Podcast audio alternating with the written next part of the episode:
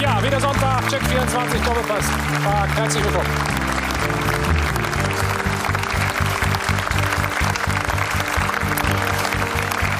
Der 24. Spieltag, ein denkwürdiger, wird sicherlich in die Geschichte eingehen, aber nicht im positiven Sinne. Das sind Bilder aus Hoffenheim gestern nach dem Abpfiff. Die Bayern, der Vorstandsvorsitzende Karl-Heinz Rummenigge, solidarisieren sich mit dem Mäzen der Hoffenheimer Dietmar Hopp, der von sogenannten Bayern-Fans übel beleidigt wurde. Auch die anderen Offiziellen, wir haben den Trainer gesehen, Hansi Flick, Hermann Gerland, Oliver Kahn, sind nach unten gegangen, haben versucht, die sogenannten Fans zur Vernunft zu bringen. Es gab zwei Unterbrechungen. Bei der dritten wäre das Spiel übrigens abgebrochen worden. Das konnte gerade noch verhindert werden. Die Spieler waren in der Kabine beider Mannschaften und haben sich dann gemeinsam Folgendes überlegt. Die letzten 13 Minuten spielen wir keinen Fußball mehr, schieben uns die Bälle zu, halten den Ball ein wenig hoch und zeigen damit gemeinsame Stärke. So, was ist los mit dem deutschen Fußball? Welche Maßnahmen müssen schnell und sofort ergriffen werden? Er hat 309 Länders äh, Länderspiele, schon, Bundesligaspiele gemacht, war mehrfach, mehrfach deutscher Meister und Pokalsieger, aber sowas hat er noch nie erlebt. Hier ist Michael Rummenigge. So.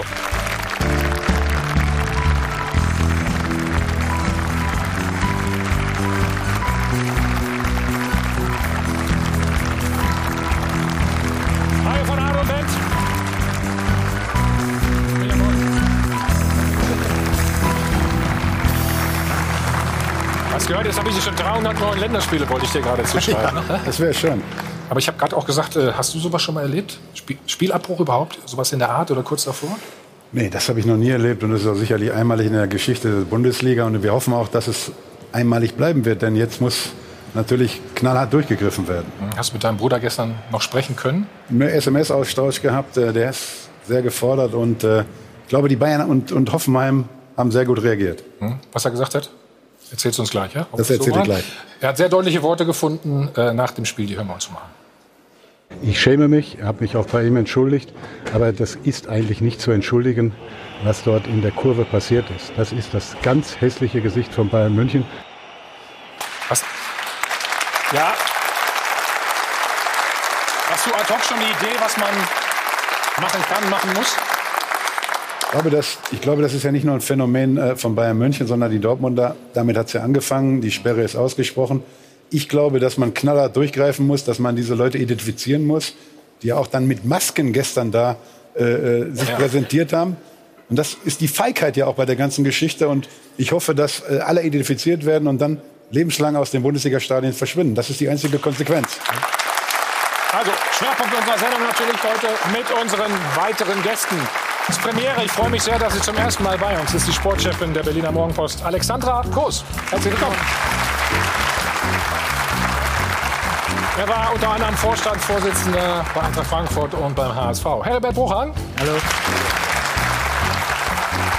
Unser Sport 1-Experte Mario Basler. Vom Kicker, der liebe Kollege Frank Linkesch. Sport 1-Experte Stefan Effenberg. Moin.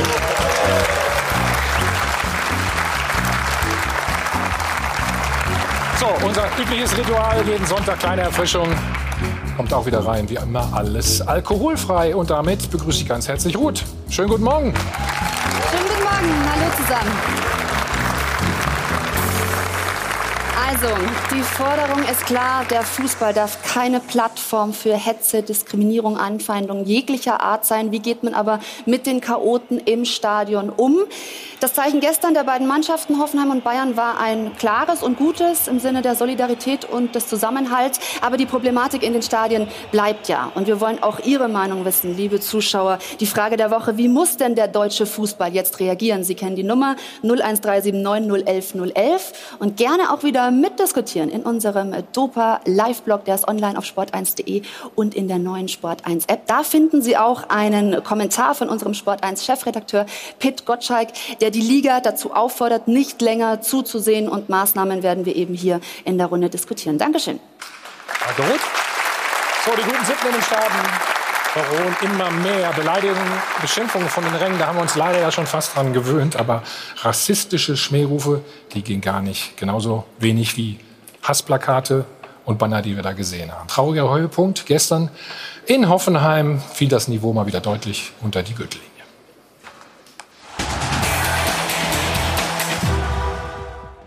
Unfreiwillig Mann des Spiels. Dietmar Hopp erlebt im eigenen Stadion den blinden Hass unbelehrbarer Chaoten. Das ist das hässliche Gesicht des Fußballs. Radikale Chaoten machen sich wichtig auf Kosten des Fußballs. Um 16.56 Uhr präsentieren Wichtigtour im Bayern-Block das erste Hassplakat gegen Hopp. Hansi Flick protestiert lautstark gegen die Hetzer. Das Plakat wird eingerollt. Ich schäme mich zutiefst auch Dietmar Hopp gegenüber, der ein ganz feiner Ehrenmann ist. 17.07 Uhr das nächste Hassplakat im Bayern-Block. Die Folge Spielunterbrechung. Verzweifelte Versuche, die Chaoten zur Vernunft zu bringen. Und ein klares Zeichen der Solidarität der Bayern-Führung mit Dietmar Hopp. Aufstehen gegen solche Chaoten oder man kann auch sagen Idioten. Und äh, deswegen glaube ich einfach, das wichtig, dass wir da gemeinsam auch Zeichen setzen und Stärke auch zeigen. Ab 17.22 Uhr lassen die Spieler beider Teams 13 Minuten die Uhr herunterlaufen. Ein klares Zeichen gegen Hass, Gewalt und Dummheit im Stadion. Doch mit Solidaritätsaktionen allein ist es nicht getan. Was jetzt folgen muss, sind gezielte Maßnahmen der Vereine, der Liga und des DFB. Die radikalen Chaoten müssen gestoppt werden und zwar sofort.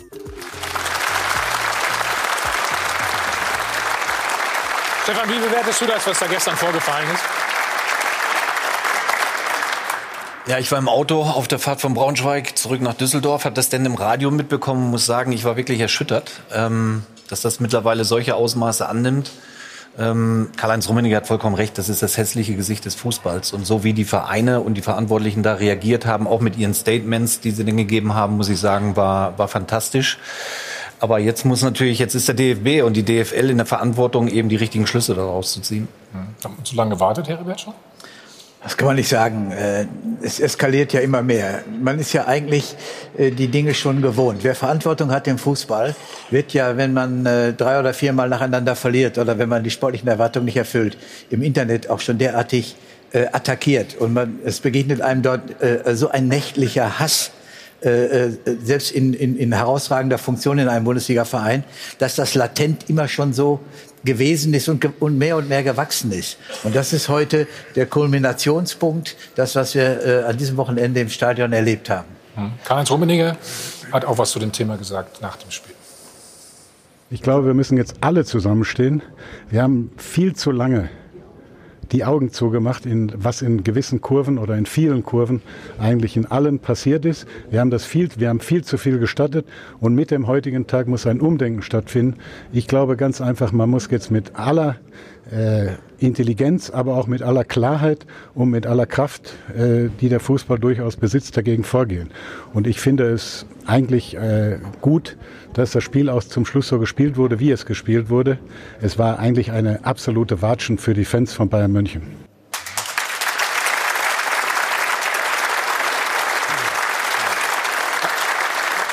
Er hat gesagt, zu viel zugelassen. Was meint ja, er damit? Es, es, es, es gärt ja schon länger in den Stadien, äh, auch in Europa, Rassismus, Antisemitismus.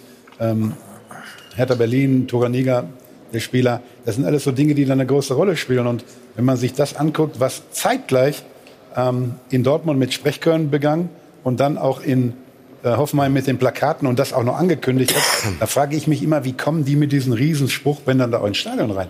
Ähm, und dann maskieren sie sich noch, dann wollen sie nicht gesehen werden. Also ich weiß nicht, ob es 50 oder 100 sind oder 150. Man muss mit aller entschiedenen Härte dagegen vorgehen. Das ist das Entscheidende, was man jetzt machen muss. Und zwar in der Solidarität der Bundesliga, aber auch mit Übergreifen mit den ganzen europäischen großen Ligen.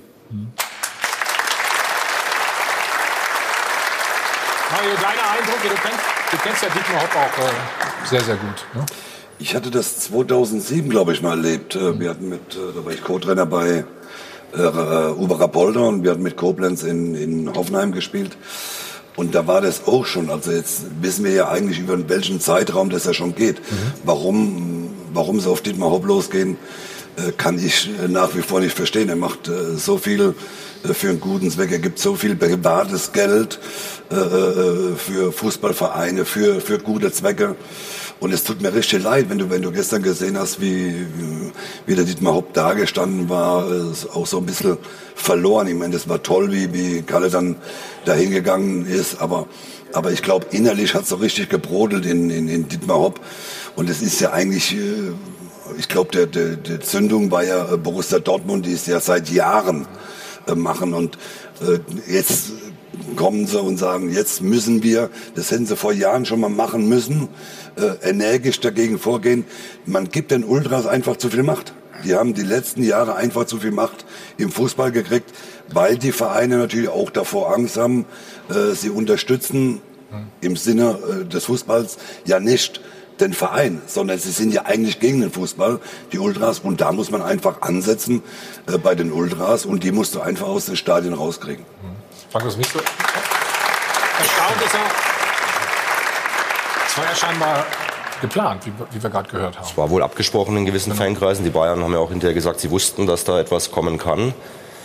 Ähm, ich kann nur sagen, ich finde mir ist gestern im Internet, ich habe dann viel bei Twitter und so gelesen, dass mir ein bisschen zu viel abgewogen worden. Warum jetzt hier äh, unterbrochen? Warum nicht schon da und dort? Ich finde, man muss einfach sagen, gestern war dann mal der Tag X erreicht wo es einfach zu viel war. Und ab jetzt muss sich natürlich der DFB und die DFL müssen sich daran messen lassen, mhm. künftig. Wenn natürlich dann wieder ein schwarzer Spieler beleidigt wird, wenn irgendwelche anderen Beleidigungen kommen, dann muss genauso gehandelt werden wie gestern. Es darf kein Milliardär beleidigt werden in, in einem Stadion, es darf kein Schwarzer beleidigt werden, es darf überhaupt niemand beleidigt werden. Das, was du, was du gerade angesprochen hast, hat äh, Hansi Flick dann auf der Pressekonferenz äh, bestätigt. Ich wusste, dass eventuell was geplant ist. Man hat natürlich auch versucht, ähm, ja, mit, mit unseren Fernbeauftragten da, dagegen zu wirken. Und äh, ja, man hat einfach auch geguckt, ob auch Fahnen oder was weiß ich auch dementsprechend äh, reingeschleust werden. Und man, man, hat, man hat keinen Zugriff. Ich, weiß, ich selber weiß nicht, es kommt immer wieder vor, auch bei den ganzen ähm, ja, Kontrollen, die man hat. Irgendwie kriegen sie es immer wieder rein und, und das ist einfach ja, immer wieder ärgerlich, ja. Alexander, das hört sich so an, so ein bisschen nach Machtlosigkeit, ne? Oder Ja. wie würdest du das bezeichnen? Na gut, er steht natürlich noch äh, bei dem Eindruck des Spiels. Das Ja. kann man auch verstehen. Das ist, glaube ich, ein Spieler, der nach dem Spiel nicht genau sagen kann, äh, woran hat es gelegen. Aber ich denke mal, vielleicht, man müsste wirklich sagen, also der, das ist eine Zäsur gestern gewesen. Ich denke mal, vieles war den, in allen Nachrichtensendungen, es ist rauf und runter gelaufen, im Internet sowieso. Und ähm, der DFB ist der größte Sportfachverband der Welt. Und der muss jetzt tatsächlich seine Chance und auch seine Macht nutzen, um da ähm, nicht nur den Drei-Stufen-Plan umzusetzen, sondern mit verschiedenen Optionen. Es gibt ja verschiedene Wege. Es ist, du musst immer in der Demokratie das Gespräch mit den, mit den äh, ähm, Fans suchen und dann mit den Fanverbänden natürlich, um irgendwie eventuell auch noch an die Ultras ranzukommen. Ein paar wirst du nicht kriegen, aber es gibt in der Gruppe immer welche, die gesprächsbereit Glaubst du, da gibt sind. es keinen Austausch? Doch, den, den gibt es, aber den muss man noch Aber? stärker suchen natürlich jetzt. Und äh, plus diesen Drei-Stufen-Plan, der ja schon umgesetzt wurde, der ist ja jetzt erst transparent geworden. Also ich glaube, gestern ist viel passiert. Ja, der, der ist auch noch ganz neu, habe ich Ja. gehört. Ne? Aber musst du vielleicht noch mal erklären, was das ist? Naja, das erste ist irgendwie erstmal ähm, eine Unterbrechung. Ne? Da wird dann darum gebeten, dass das Plakat XY oder diese, wird, die, die, die äh, Rassistenbeschäftigung aufhören. Dann ähm, wird es eine Unterbrechung geben und im, die dritte Stufe ist dann ähm, ein Spielabbruch. Und dazu ist es ja gestern nicht gekommen. Gut, Bayern hat 6-0 geführt, aber es war ja toll, dass das, das war ja ein Zeichen, das war ja ein Statement, ganz klar von den Spielern abgesprochen im Kabinentrakt. Also Hut ab. Also. Wobei man sagen muss, also dieser Drei-Stufen-Plan erschließt sich für mich nicht so ganz. Ne? Warum man das erstmal bei der dritten Unterbrechung dann abbrechen soll. Eine Warnung reicht ja Ma- mindestens, Mario oder? hat gerade gesagt, das gab es früher auch schon. Also wenn wir dann 2007 noch mal weiter zurückgehen zu unserer Zeit, als wir noch gespielt haben, und das ist ja nun mal Fakt. Da müssen wir Ähm, weit zurückgehen übrigens. Ja. Ja, aber es ist ja Fakt, dass es früher ja diese Anfeindungen ja auch gab und diese Beleidigungen, also auf, auf, Wie hast du das denn auf das Krasseste. Also wenn wir auswärts gespielt haben, du weißt es, du weißt es auch, in Dortmund, Schalke. Mir aber, mich- hat's mich aber auch. gefallen. Ja, Also und das ist, das ist der Punkt. Heute stehen sie halt auf und schreien und sagen, wir müssen etwas ändern. Aber die Situation damals, früher war ja nicht anders. Erinnert euch an Oliver Kahn, wenn wir in Dortmund gespielt haben, Schalke gespielt. Das waren auch krasse Dinge, die dort passiert sind. Und wir sind nicht aufgestanden und haben gesagt, wir gehen vom Platz und wir wollen, dass das Spiel erstmal unterbrochen wird. Wir haben einfach weitergespielt.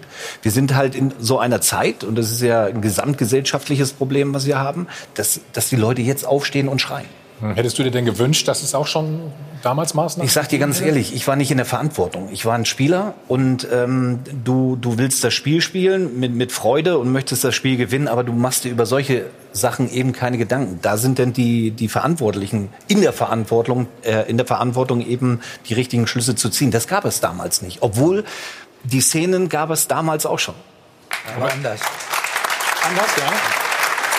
Ich glaube, die Besonderheit, äh, die hier ist, ist die Entwicklung der Ultras. Die Ultras ist eine Gruppierung geworden, die sich zusammensetzt aus äh, jungen Menschen, die eine gewisse Vereinsamung erfahren in ihren Familien, äh, äh, am Arbeitsplatz und die ein Gemeinschaftsgefühl nur entwickeln können im Zusammenhang mit dem Bundesliga-Trikot und mit dem samstäglichen Spieltag. Und hier bildet sich dann ein Chorgeist, der dann noch bestärkt wird, wenn man oppositionelle Themen hat. Man muss Feindbilder haben, um diesen Chorgeist zu stärken. Und an diesen Feindbildern arbeitet man sich ab. Ob das DFB, DFL ist, ob das Dietmar Hopp ist oder ob das Stefan Effenberg oder wer auch immer äh, dazu herhalten muss. Und ich glaube, äh, dass das das Hauptproblem ist. Und denn auch mit Stadionverbot einen Ultra zu belegen, das ist, als wenn man ihn adelt in ihrem eigenen Kreis. Damit ist die Problematik nicht vom Tisch sondern es ist einfach äh, ein, ein soziologisches äh, Problem, um diese Jugendbewegung, diese Jugendgruppe äh, in die richtige Richtung zu führen, nämlich dass sie sich, dass sie den Fußball lieben. Davon sind sie weit entfernt. Sie lieben den Fußball nicht. Und deswegen äh, ist es ganz, ganz schwierig, hier Lösungsansätze zu finden, sowohl für den DFB als auch für die Verantwortlichen in den Vereinen. Das Thema ist hochkompliziert und äh, ich sehe im Augenblick äh, mehr die Züge aufeinander zufahren im negativen Sinne, als dass Lösungsmöglichkeiten äh, angeboten werden.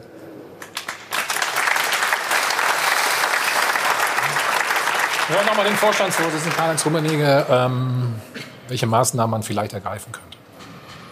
Ich muss klar und deutlich sagen, wir haben, wir haben äh, die ganzen Vorkommnisse filmen lassen. Wir werden mit aller Schärfe mit aller Schärfe gegen die Verantwortlichen, die, die ja heute den FC Bayern diskreditiert haben, aufs Tiefste vorgehen und die, sie, werden, sie werden am Ende des Tages dafür auch zur Rechenschaft gezogen werden.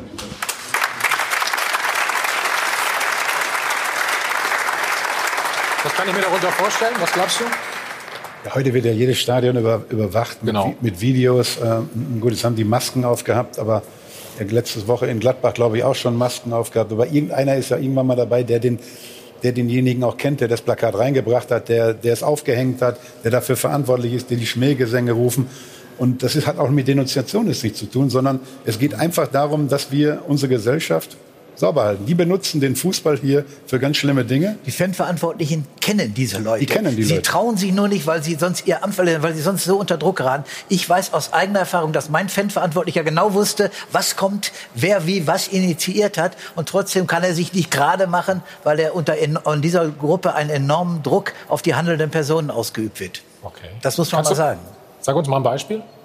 Man ist bei den Vereinen, in denen ich gearbeitet habe, äh, Also in Frankfurt zum Beispiel. Ja. Frankfurt, in Hamburg und so weiter, waren die, die, die Fan-Verantwortlichen äh, wussten um die Dinge, die kommen und wussten um die Dinge, die da, die Verursacher sind. Was für ein Druck oder wie wurde der Druck äh, ausgelöst? Ja, die, dieser, die Kommunikation, er der, der, Fan, alleine, oder? der Fanverantwortliche hat ja nun, äh, oder die Fanverantwortlichen haben ja viele Gruppierungen. Sind ja nicht nur Ultras. Nein, sondern, natürlich, und, natürlich. und äh, von den Ultras aber geht, äh, geht der meiste äh, Druck auf die handelnden Personen. Und man versucht dann immer noch einen gewissen Konsens herzustellen. Das ist doch klar. Äh, und so einfach ist es nicht. Und auch Bundesliga-Manager und auch Bundesliga-Vorstände äh, sind immer doch im, im Dishader und sa- überlegen sich, will ich den Krieg mit den Ultras, wie äh, Karl-Heinz es jetzt gefordert hat? Er hätte ja vorher auch Gelegenheit gehabt, mit der Schikaria äh, äh, mal Flöcke einzusetzen. Das hat er auch nicht gemacht. Aber jetzt ist der Punkt gekommen, wo er auch entschlossen ist und sagt, ich schmeiß sie alle raus, wenn ich deinen Worten äh, Glauben schenken darf. Aber das, ist- das ist ja genau das, Es ist schwierig. genau, worum es auch geht. Also es geht ja um diese Kollektivstrafe. Ne? Ja. Wie, Nochmal, auch, auch heute in, in, in der? Bild am Sonntag äh, ist doch heute über den Bildern sind doch diese Köpfe hundertfach zu sehen und kommt mir nicht mit 20, 30 Personen. Es sind mehr. Es ist eine Illusion. Und in Dortmund rufen, wenn man so will, Tausende, Dietmar Hopp äh, und so weiter. Das heißt, man muss virulent diese Kerngruppe erfassen und muss mit ihnen Regelungen treffen. Wenn es nicht zu machen ist, müssen sie raus. Wenn, man, wenn sie sich an die Regelungen halten, sollte man ihnen eine Bewährungschance geben. Aber so geht es nicht weiter. Und wir, die handelnden Personen, hat Karl-Heinz ja auch gesagt, müssen einfach mehr Mut haben ich mache mach mir selber doch auch den Vorwurf. Ich hätte sie in Frankfurt oder wie auch immer, äh, wenn, Geldstrafen gekommen sind, Platzsperren gekommen, hätte ich ja auch sagen können, diese Gruppierung bekommt keine Jahreskarten mehr. Aber man hat sich dann doch immer wieder dazu entschlossen, äh, äh, weil ja auch Choreografien und auch tolle Dinge von diesen Jungs kommen, immer wieder entschlossen, äh, sich auf die Kommunikation zurückzuziehen. Mhm. Aber wir sehen, es macht am Ende keinen Sinn. So, jetzt habe ich ja genug gesagt. Ja, ja, alles gut. Du hast es ja miterlebt, deswegen. Das ist ja wunderbar. Also. Es geht ja auch immer um und gegen den DFB. Ähm, Fritz Keller hat auch Folgendes dazu gestern gesagt. Wir sind am Tiefpunkt angekommen. Wir haben Hassbilder und Neid in unserer Gesellschaft und jetzt auch im Fußball. Wir müssen jetzt alles an, alle an einem Strang ziehen. Jetzt muss durchgegriffen werden. So geht es nicht mehr weiter. Ja, Mario, sage ich immer, ja.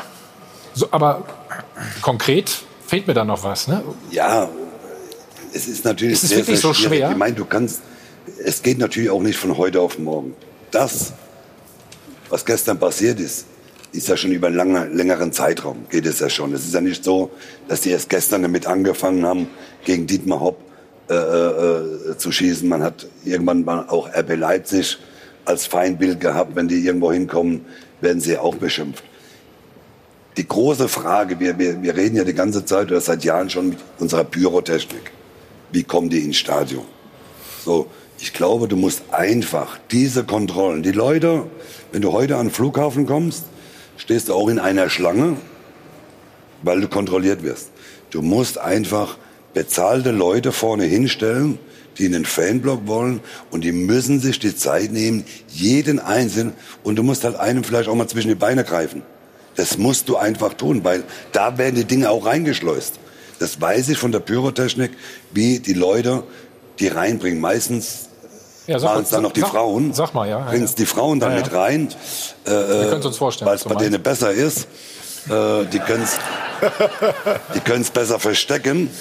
Aber auch das werden wir nicht in den Griff kriegen. Irgendwann gab es eine Diskussion, man soll die Pyrotechnik freigeben.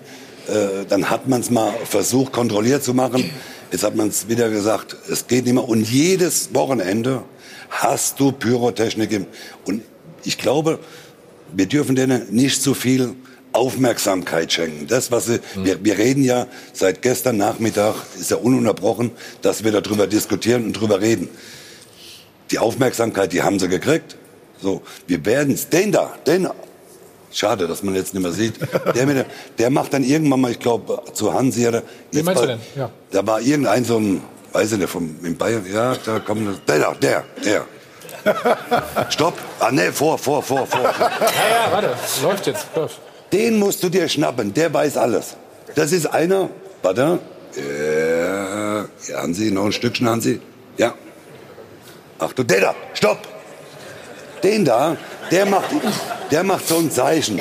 Jetzt passiert nichts mehr. Das siehst du an seiner Handbewegung. Jetzt ist Ruhe. Den musst du dir schnappen.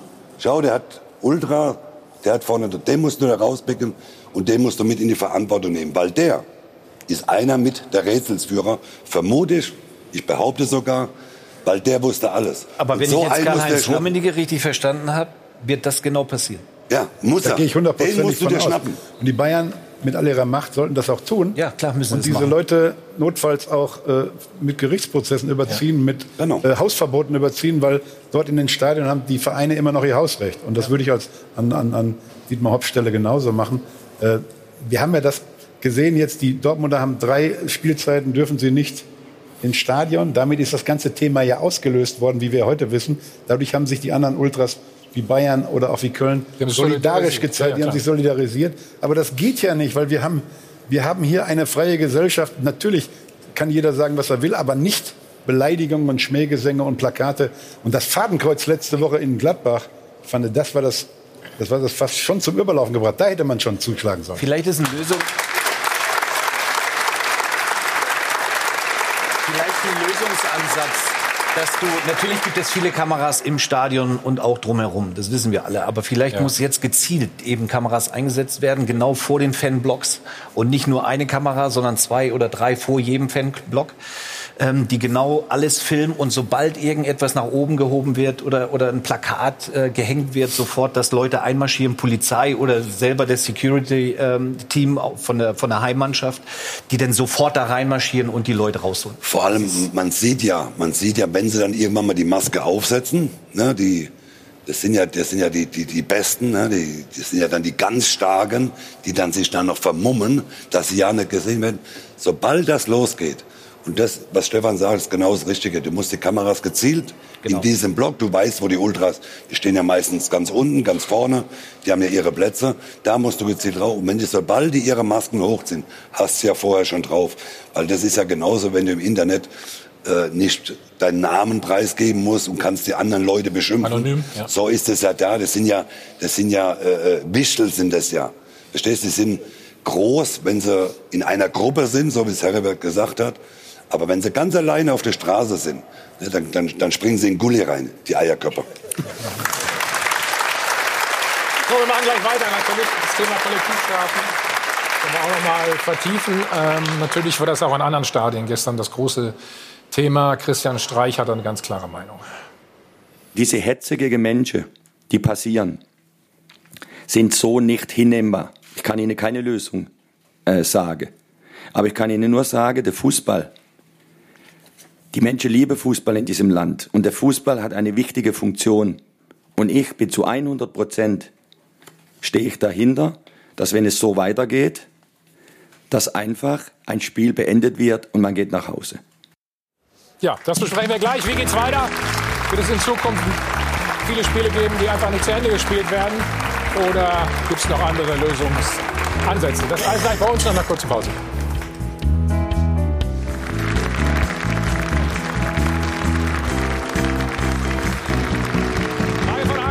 Live aus dem Hilton am Münchner Flughafen, ein Check 24 Doppelpass. Wir sind immer noch beschäftigt mit den Vorfällen gestern in Hoffenheim, was davor auch alles passiert ist. Gut, übernimm mal bitte. Wir könnten eine Sondersendung machen zu Ja. dem, was im Netz los ist. Tatsächlich. Ich würde euch gerne zwei ähm, Gedankenanstöße mitgeben. Einmal von Philipp Köster von den Elf Freunden. Das ist ein heiß diskutierter äh, Tweet von ihm. Fakt ist, Beleidigungen und Schmähungen sind seit Jahrzehnten Alltag im Profifußball.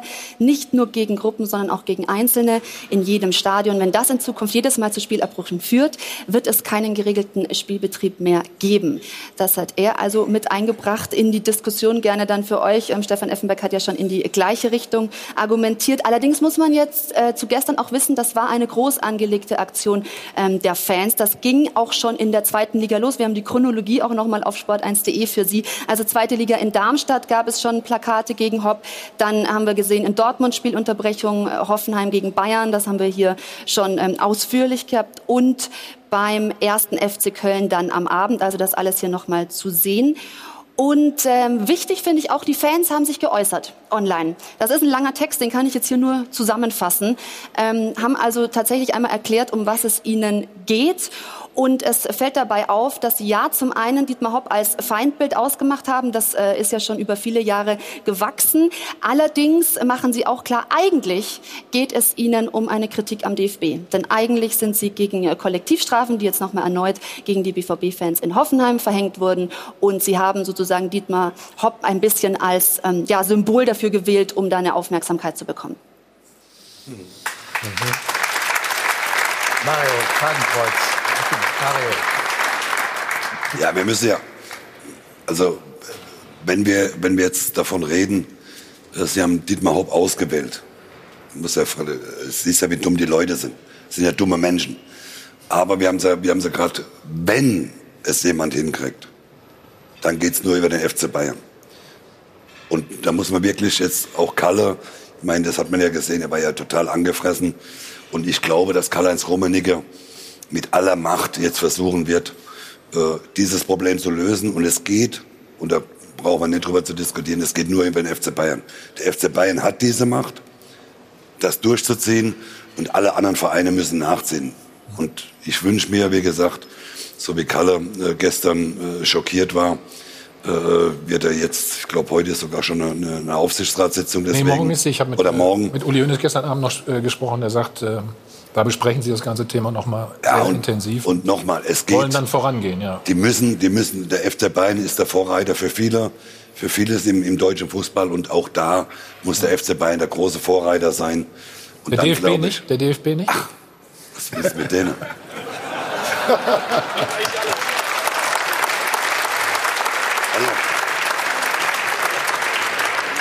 Nicht böse sein, aber äh, Ja, was aber soll, der DFB ist doch nur insofern gefragt, was soll der Fritz Keller denn machen? Der war gestern Abend im aktuellen Sportstudio und hat sich auch klar positioniert, so wie man das von einem DFB-Präsidenten erwarten kann. Äh, aber es geht in der Tat um, um die Frage der Kollektivstrafe.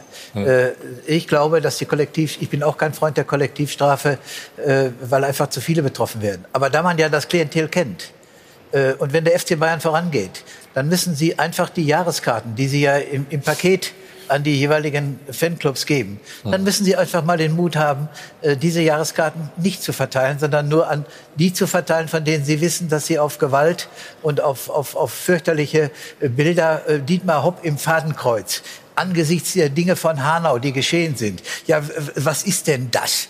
Das gehört staatsanwaltschaftlich verfolgt. Das ist nicht mehr. Äh, das gehört, das, wer, solche, wer solche Plakate entwickelt, der muss staatsanwaltschaftlich verfolgt werden, der muss äh, entsprechend bestraft werden und herangezogen werden. Nicht nur mit Stadionverbot, sondern mit den gesetzlichen Vorgaben, die wir in Deutschland haben und an die wir uns zu halten haben. Aber, das ist ja noch ein viel schlimmeres Kriterium. Das war für mich der Höhepunkt, dieses Bild mit Dietmar Hopp im Fadenkreuz. Aber- Schon da hätte die Staatsanwaltschaft was mir wirklich Sorgen macht, ist das, was du vorhin gesagt hast. Du warst ja selber in der Verantwortung. Ja. Frankfurt, Hamburg. Ihr kennt die Problematik. Aber ihr habt Ja. nichts gemacht. Ja. Das macht mir am meisten Angst. Das muss ich ganz ehrlich sagen. den Vorwurf, Warum? den Vorwurf muss ich mir auch gefallen lassen. Ja. Und jetzt hoffen wir natürlich auf den FC Bayern, dass sich was ändert. Aber ich glaube, das ist das allergrößte Fragezeichen, was es im deutschen Fußball gibt, ob das wirklich passiert. Weil du hast ja selber keine Lösung gehabt, beziehungsweise Antworten mit der Problematik, mit dem Umgang. ja. Das stimmt. Na, er hat es mit Kommunikation versucht, das hat er gesagt. Ja, ja, aber- Ja, ja, aber, Kommunikation, dann kannst du hat das ja schon mal gescheitert, ist streichen. gescheitert damit. Ja. Die. Bayern haben das ja auch mit Kommunikation versucht. Die Dortmunder versuchen das seit Jahren. Es gibt in jedem Verein eine unglaublich große Ultraszene. Heribert hat es wunderbar gesagt. Diese Leute sind alle bekannt. Die kennen die alle. Alle Fanbeauftragten kennen die. Und ich glaube aber jetzt ist eine Linie überschritten worden. Die wird jetzt ganz strafrechtlich, gehe ich davon aus, auch verfolgt werden. Weil da sind Dinge passiert, die sind mehr als unter die Gürtellinie gegangen.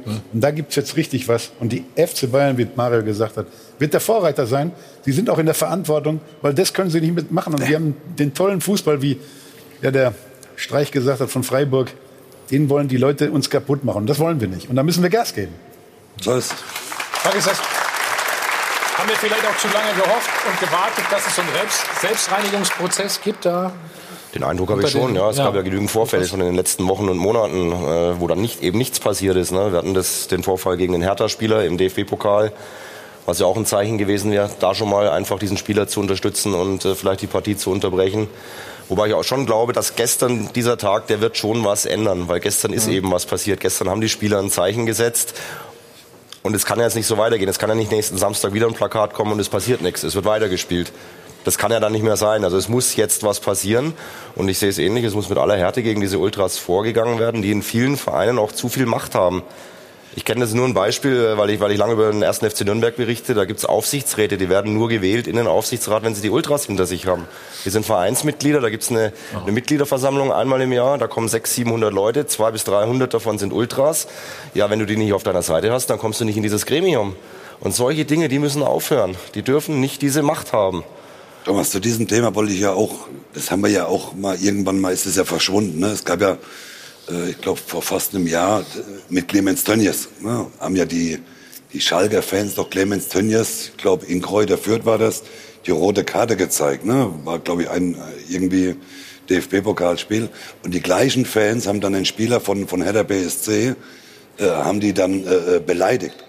Ja, das hat man ja auch wieder vergessen, dass Clemens Tönnies haben die an die Wand gestellt, haben ihm die rote Karte gezeigt.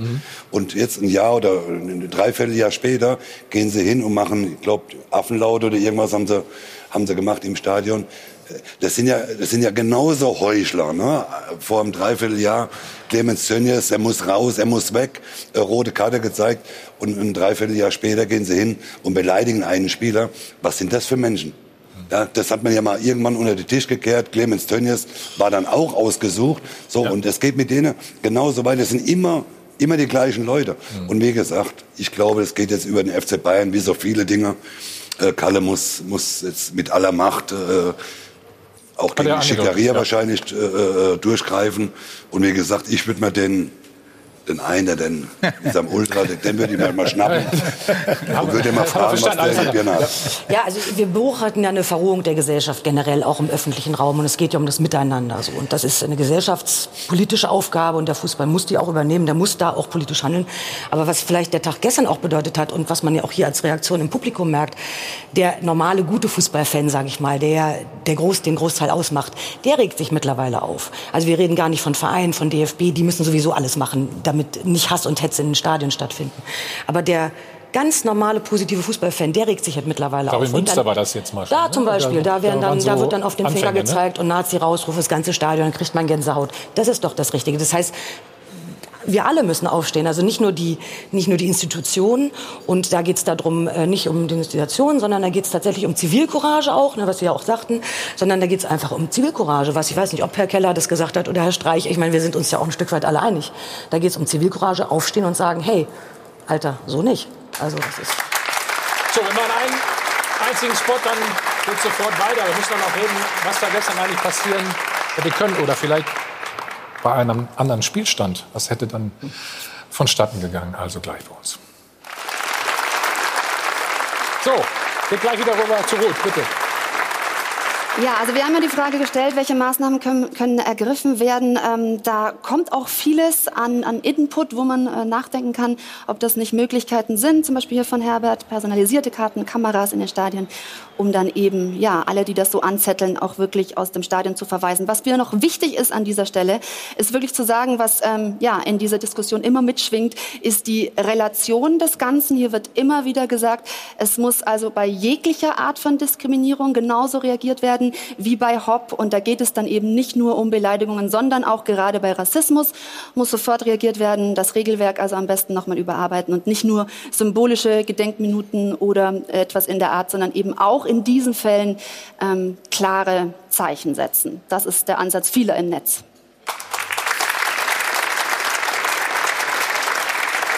Stefan, ich habe es gerade mal angerissen. Was wäre denn passiert gestern, wenn es 1 zu 1 gestanden hätte? Zum Glück stand 6-0, sage ich es mal so. Ja, ja. So kamen sie nicht eben in diese Bredouille zu sagen, was machen wir jetzt? Also sprich Spielstand, 13 Minuten vor Schluss, 1-1. Für die Bayern geht es um die Meisterschaft, für Hoffenheim um die europäischen Plätze. Hätten sie sich dann den Ball zugespielt?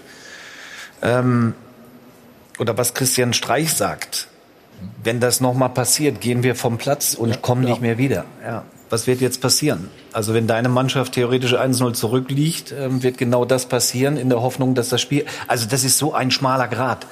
Und ich glaube, gefährlich da, auch ein bisschen, ne? Ja, kann- und da Antworten zu warnen. finden, ich glaube, das wird das Schwierigste sein für den FC Bayern, für den DFB und für, den D für die DFL.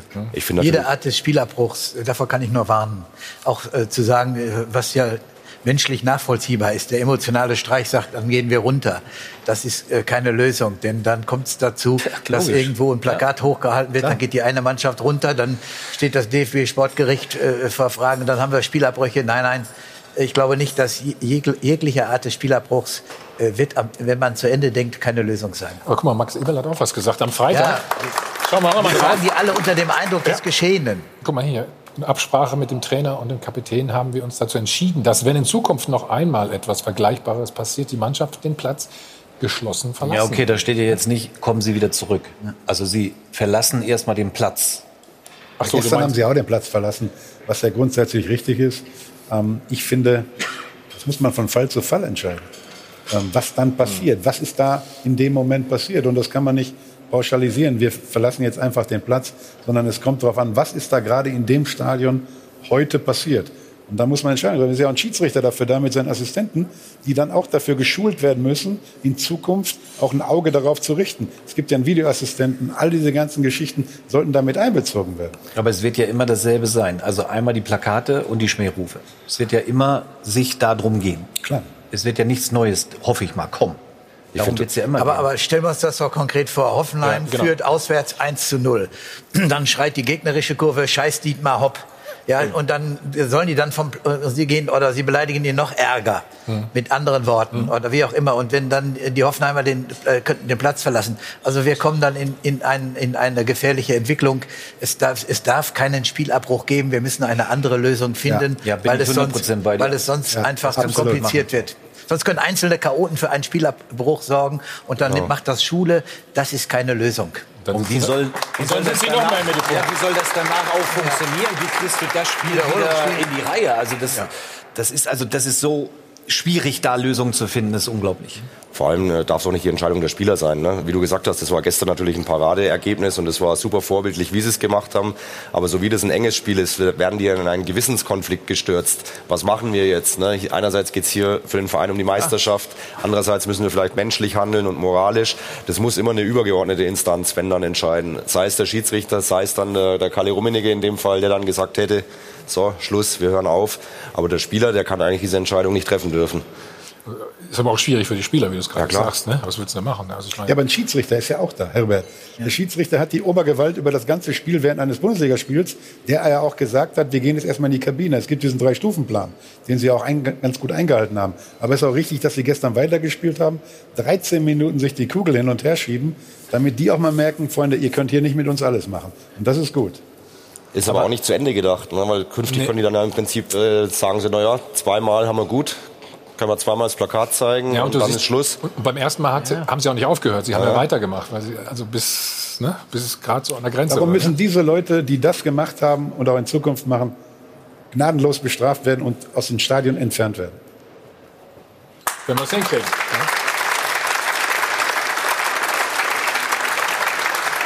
Jetzt sagt der eine oder andere, aber ja, jetzt ähm, nehmen wir alle so Dieter, äh, Dieter sage ich schon, Dietmar Hopp in Schutz. Ist das übertrieben von uns? Das wird Dietmar Hopp in Schutz nehmen. Nein. Timo Werner zum Beispiel, ne? der wird ja genauso beschimpft. Oder wurde Ja, ich, ich, glaube, ich glaube, die Beschimpfung äh, der Spieler, ich meine, wenn die gegnerischen Fans äh, die, die gegnerischen Spieler beschimpfen, da, muss ein Spieler mit umgehen können. Das ist, äh, das ist, das ist ja nicht dramatisch, aber, aber Heribert hat's ja gesagt, wenn, wenn ein Mann wie Dietmar Hopp in einem Fadenkreuz, in einem Plakat am Fadenkreuz, das geht ja nicht. Das sind ja Dinge, äh, äh, wo ich sage, der muss, der, der muss Gefängnis kriegen. Du musst gucken, dass, das, dass du rauskriegst, wer das war. Der musst du ins Gefängnis einsperren. Andere Strafe kennt der Mann nicht. Das ist, ja, das ist ein Aufruf, einen Mann abzuschießen. So. Und das in der heutigen Zeit, das geht überhaupt nicht. Alles andere, alles andere, äh, äh, Thomas, wir können die, die Plattform, die sie wollten, die haben sie jetzt wieder gekriegt. Wir diskutieren seit äh, nochmal seit gefühlt äh, 18 Stunden über dieses äh, bescheuerte Thema. Äh, was sie erreichen wollten, haben sie erreicht. Ich glaube, dass es letztendlich am Schluss nur auch damit äh, nach Hause geht. Du musst noch verstärkter Kontrollen machen vor den, äh, vor den Gästenblöcken oder vor dem äh, Fanblock. Und du musst vielleicht auch am Schluss äh, Security dahinstellen, äh, vielleicht mit in den, in den Fanblock mit reinstellen, die dann äh, Bilder machen. Ja, du hast ja heute die Möglichkeit mit, mit, mit äh, Handys und, und du musst die Leute aufnehmen. Äh, du musst halt, wie gesagt, weiß nicht, äh, 30 Leute irgendwo verteilt in so einen Fanblock Brauchen nur, der, reinstellen. der FC Bayern braucht nur Hermann Gerland in, mitten in den Block zu stellen. Da braucht er keine 30, sondern da wird Hermann Gerland dafür sorgen, Das dass ist- ja. kein Plakat dort äh, äh, entwickelt wird. Da brauchst du keine erste 30. Lösungsvorschläge hier was Sie meinen. von Mario und Harry Bruchhagen. Und die Kollegen von Sport1.de haben übrigens äh, mit Dietmar Hopp äh, sprechen können. Also wie er das Ganze einschätzt, äh, können Sie gleich sehen. Das besprechen wir dann. Und gestern Abend in Köln, Sie haben es vielleicht gesehen, Schalke verliert 0 zu 3. Tragischer Held. Am Schluss dann wieder Alexander Nübel beim dritten Gegentor. Sah nicht besonders glücklich aus und nach dem Spiel erst recht nicht. Sie können nochmal 100.000 Euro gewinnen. Wir sind gleich wieder da. Live aus dem Hotel am Flughafen. Wir sind zurück beim Check 24 Doppelpass. Und ich übergebe zu Ruth Genau, denn die Kollegen aus der Sport 1 Redaktion haben Dietmar Hopp erreicht am Schreibtisch und äh, da hat er eben nochmal über die Vorfälle von gestern gesprochen, sagt er selbst, es ist eine neue Dimension erreicht worden und ähm, sagt natürlich, dass es eine Hilfe war, all die Solidarität, die er gespürt hat. Auf die Frage hin, ob er dennoch trotzdem ins Stadion gehen will, sagt er natürlich klar, dann sollen eben die Leute wegbleiben, die das verursacht haben. Also der Artikel online bei uns auf sport1.de und jetzt wollen wir aber hören, was Sie sagen am Dupafon, liebe Zuschauer. Die persönlichen Schmähungen gegen Dietmar Hopp sind nicht hinnehmbar und aufs Schärfste zu verurteilen. Ich bin der Meinung, dass die Gesellschaft daran schuld ist, dass sowas passiert. Denn in den Schulen, in den Kitas, in Sportvereinen, an Arbeitsplätzen und draußen auf der Straße, überall gibt es Gewalt gegeneinander. Mobbing ist ganz groß überall und keiner unternimmt etwas aus Angst, selbst der Nächste zu sein. Ich frage mich, wo die ganzen Menschen waren, wo man den Oliver Kahn so verunglimpft hat und diskriminiert hat. Da hätte man den Anfängen wehren können. Ja, das Problem ist, glaube ich, dass in Deutschland einfach die Strafen für solche Sachen viel zu niedrig sind, weil hier kann ja mittlerweile jeder machen, was er will. Diese Chaoten gehören aus dem Stadion heraus. Ich war selber gestern dabei. So geht es nicht. So geht es nicht.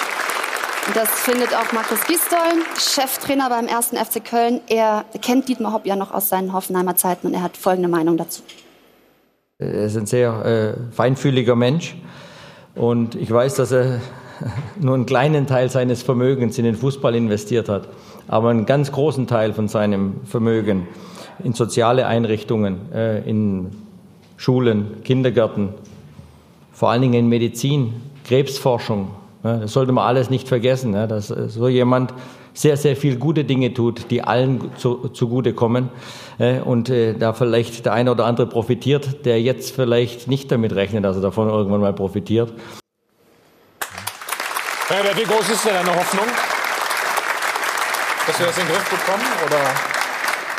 Ja, ich mache mir natürlich, ich, ich kann das schon einschätzen. Ich kann das auch, ich habe es nun auch in einer 30-jährigen Entwicklung miterlebt und was Mario eben gesagt hat. Äh, Der FC Bayern ist durch äh, Kalle und durch äh, Uli so stark, dass die ein Zeichen setzen können. Und wenn der FC Bayern dieses Zeichen setzt, dann traut sich auch der, auch der eine oder andere umstrittene Vorstand, der eine oder andere umstrittene Manager, der möglicherweise auf, auch auf das Wohl der Ultras schielt, äh, auch dazu, hier klare Maßnahmen vorzunehmen. Und dann werden eben nur noch die Jahreskarten an die vergeben, die echte Fans sind, die den Fußball lieben. Die können auch ruhig kritisch sein, die können auch rufen, äh, Effenberg, du Pflaume, ja, äh, wenn er eine Ecke schießt. mich- warum nennst du mich den Mario? Ja, Warum? Mario, ja. Zu Recht, ja. Basler, du Pflaume. Ja, Basler, du Pflaume, gut. Hallo. Na, zu Mario haben Sie andere Sachen gesagt. Also wir wollen ja, kein, wir wollen ja in den genommen. Stadien keine Klosterschüler. Ja? Gott sei Dank. Da wollen wir nicht. Äh, aber nochmal, wir kennen das Klientel, das gewalttätig ist. Wir kennen das Klientel, das nur hetzen will und das nur provozieren will. Und da muss, da, da müssen einfach die Vereine müssen sagen, wir wollen nur Leute im Stadion haben, die Fußball lieben. Und dann ist das sicherlich äh, eine Lösung. Und dazu gehört Zivilcourage. Und ich hoffe, dass die Entwicklung mit dem gestrigen Tag beginnt. Bevor wir jetzt mal wirklich aufs Sportliche zurückkommen, Mario, was war das Schlimmste? Was war das Sie dich Schlimmste? äh, verglichen haben sozusagen? Ja, Mario, Pflaume. Pflaume geht ja Das war, da habe ich mich gar nicht drüber aufgeregt. Also ich habe mich sowieso nicht. Ich, ich fand es, also hört sich vielleicht ein bisschen blöd an, aber ich fand es immer geil, wenn sie mich beschimpft haben. Mir hat mal jemand gesagt, wenn du in den Stadion kommst oder zum Fußballspiel kommst und die beschimpfen und pfeifen dich aus, egal was du machst, Freistoß, Eckball oder ein Torschuss, dann weißt du, der gegnerische Fan hat Angst vor dir. Und mich haben sie nur beschimpft, also wusste ich, dass sie alle Angst haben. Okay. Frau Schöner, was macht das mit dir, wenn du das hörst? Hat dich das auch eher angesprochen oder hat das jetzt Nein, also, erst recht? Oder, Du, oder? du hast ja vorhin was angesprochen mit dem Timo Werner, ja, der genau mit denselben Worten beschimpft wird und wurde wie äh, ein Hopp. Da kann man keine Unterschiede machen, weil das ist dasselbe. Ja, es ist dasselbe. Deswegen, also Mario hat ja Sind gesagt, die ja. Spieler müssen da durch. Ja, so einfach ist es auch nicht. Ne? Also der eine nimmt es halt, so wie du. Und, Ich fand's und, geil. Genau. Ich fand's jetzt auch nicht so schlecht. War ja auch nicht so viel bei dir, ne? Nee, nee, bei mir nicht. Bei dir war nein, nicht nein, viel. nein, nein, nein. Bei dir auch Ähm, nicht, Thomas. Aber, aber es gibt natürlich hochsensible in der Regel Spieler, die eben das Das nicht so aufnehmen. Wir kommen genau. ja gleich auf einen Spieler, Nübel, ähm, wo wir auch noch drüber diskutieren Ja. werden. Aber es gibt halt immer die und die Spielertypen. Ja? Die einen können eben damit umgehen, gehen knallhart damit um, Oliver Kahn auch. Und es gibt halt viele, die das nicht können. Aber es ist einfach nicht okay. Da sind wir uns Und deswegen muss es gleich sein. Da, da kannst du jetzt keine Klar. Unterschiede machen. Okay, dann gehen wir mal ins Spiel rein gestern. Micha fing ganz früh an. Ja, fing ganz früh an, eigentlich äh, mit einer. Alle haben gedacht, ohne Lewandowski. Oh Gott. Ne? Du nicht. Ja, kurzfristig kannst du den vielleicht schon mal ersetzen, aber so längere Zeit nicht. Meine, war eine super Flanke von Müller auf, auf, auf Gnabry. Er- Er kriegt den Ball gar nicht aufs Tor, der haut ihn sich selber rein. Aber Naja, super Flanke war es jetzt nicht, ne? mit dem rechten Fuß von der Seite hast du nie gemacht. Guck. Ja, aber die. Guck nur, der, also der Ball wäre ja nicht reingegangen. direkt, Nee, ne, aber er guck mal, mit dem rechten Fuß von der Aber Seite, eine das gute geht ja gar Flanke war es trotzdem nicht. War ein bisschen weit, ja. Warum war es keine aus. gute Flanke? Ja, guck doch mal, was der machen muss. Überragend. Also wenn Gnabry nicht so gelenkig gewesen wäre, wäre der Ball ja ins Ausgegangen. Also, Das war nach zwei Minuten, ja, oder? Zwei ja, Minuten. das kommt ja noch dazu. Nach zwei Minuten, da kannst du auch mal einen kleinen Faserriss holen. Oder, oder eine Schambeinentzündung.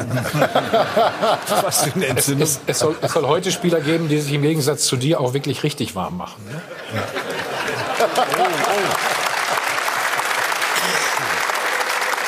Marcella, ich habe gerade gesagt, ja, ohne Lewandowski. Wie schwer ist, wiegt der Ausfall? Naja, schwer, klar. Aber wenn einer immer wir spielen will, wie Lewandowski, dann packst du ihm natürlich auch nicht einen hochklassigen Nummer zwei dahinter. Das ist schon eine Schwierigkeit gewesen. Also ich kann das ja nur aus der Entfernung aus Berlin äh, beurteilen. Aber ähm, bis zum 6-0 hat das gestern ja ganz gut funktioniert. Also auch Xerxi, dann Gnabry. Eigentlich so, wie man es ja gehofft hat. Aber dass es dann auch so exzellent eintritt. Wa- Warum hat es so gut geklappt? Weil Hoffenheim auch nichts Nein, also wenn, oder wenn, wenn gerade einer, mitgespielt wenn hat, einer muss man das sagen, taktisch drauf hat, dann ist es Hansi Flick, eben an gewissen Dingen zu schrauben Ja. und zu verändern im taktischen Sinne. Das hat er gestern bewiesen. Ich habe mir natürlich Sorgen gemacht. Lewandowski fällt für, für längere Zeit auf. Ich glaube, das war die, die Prüfung für Hansi Flick, zu zeigen, dass es auch ohne diesen, der dir 50 Tore im Jahr garantiert, funktioniert. Das war jetzt der Anfang. Jetzt müssen sie natürlich weiter marschieren. Er hat uns natürlich alle irgendwo überrascht. Ne? Warst du von der Aufstellung auch überrascht? Ja, schon, weil wir alle gedacht haben, was, was, was, was baut er denn jetzt um? Ne? Nimmt er den Knabri ganz nach vorne? Wer spielt Beispiel, da? ja. Nee, er hat den Mut gehabt, dass er einen jungen Spieler, der bisher noch keinen, keinen Startelf-Einsatz hatte, da aufstellt mit dem Zirksee und es ist voll aufgegangen.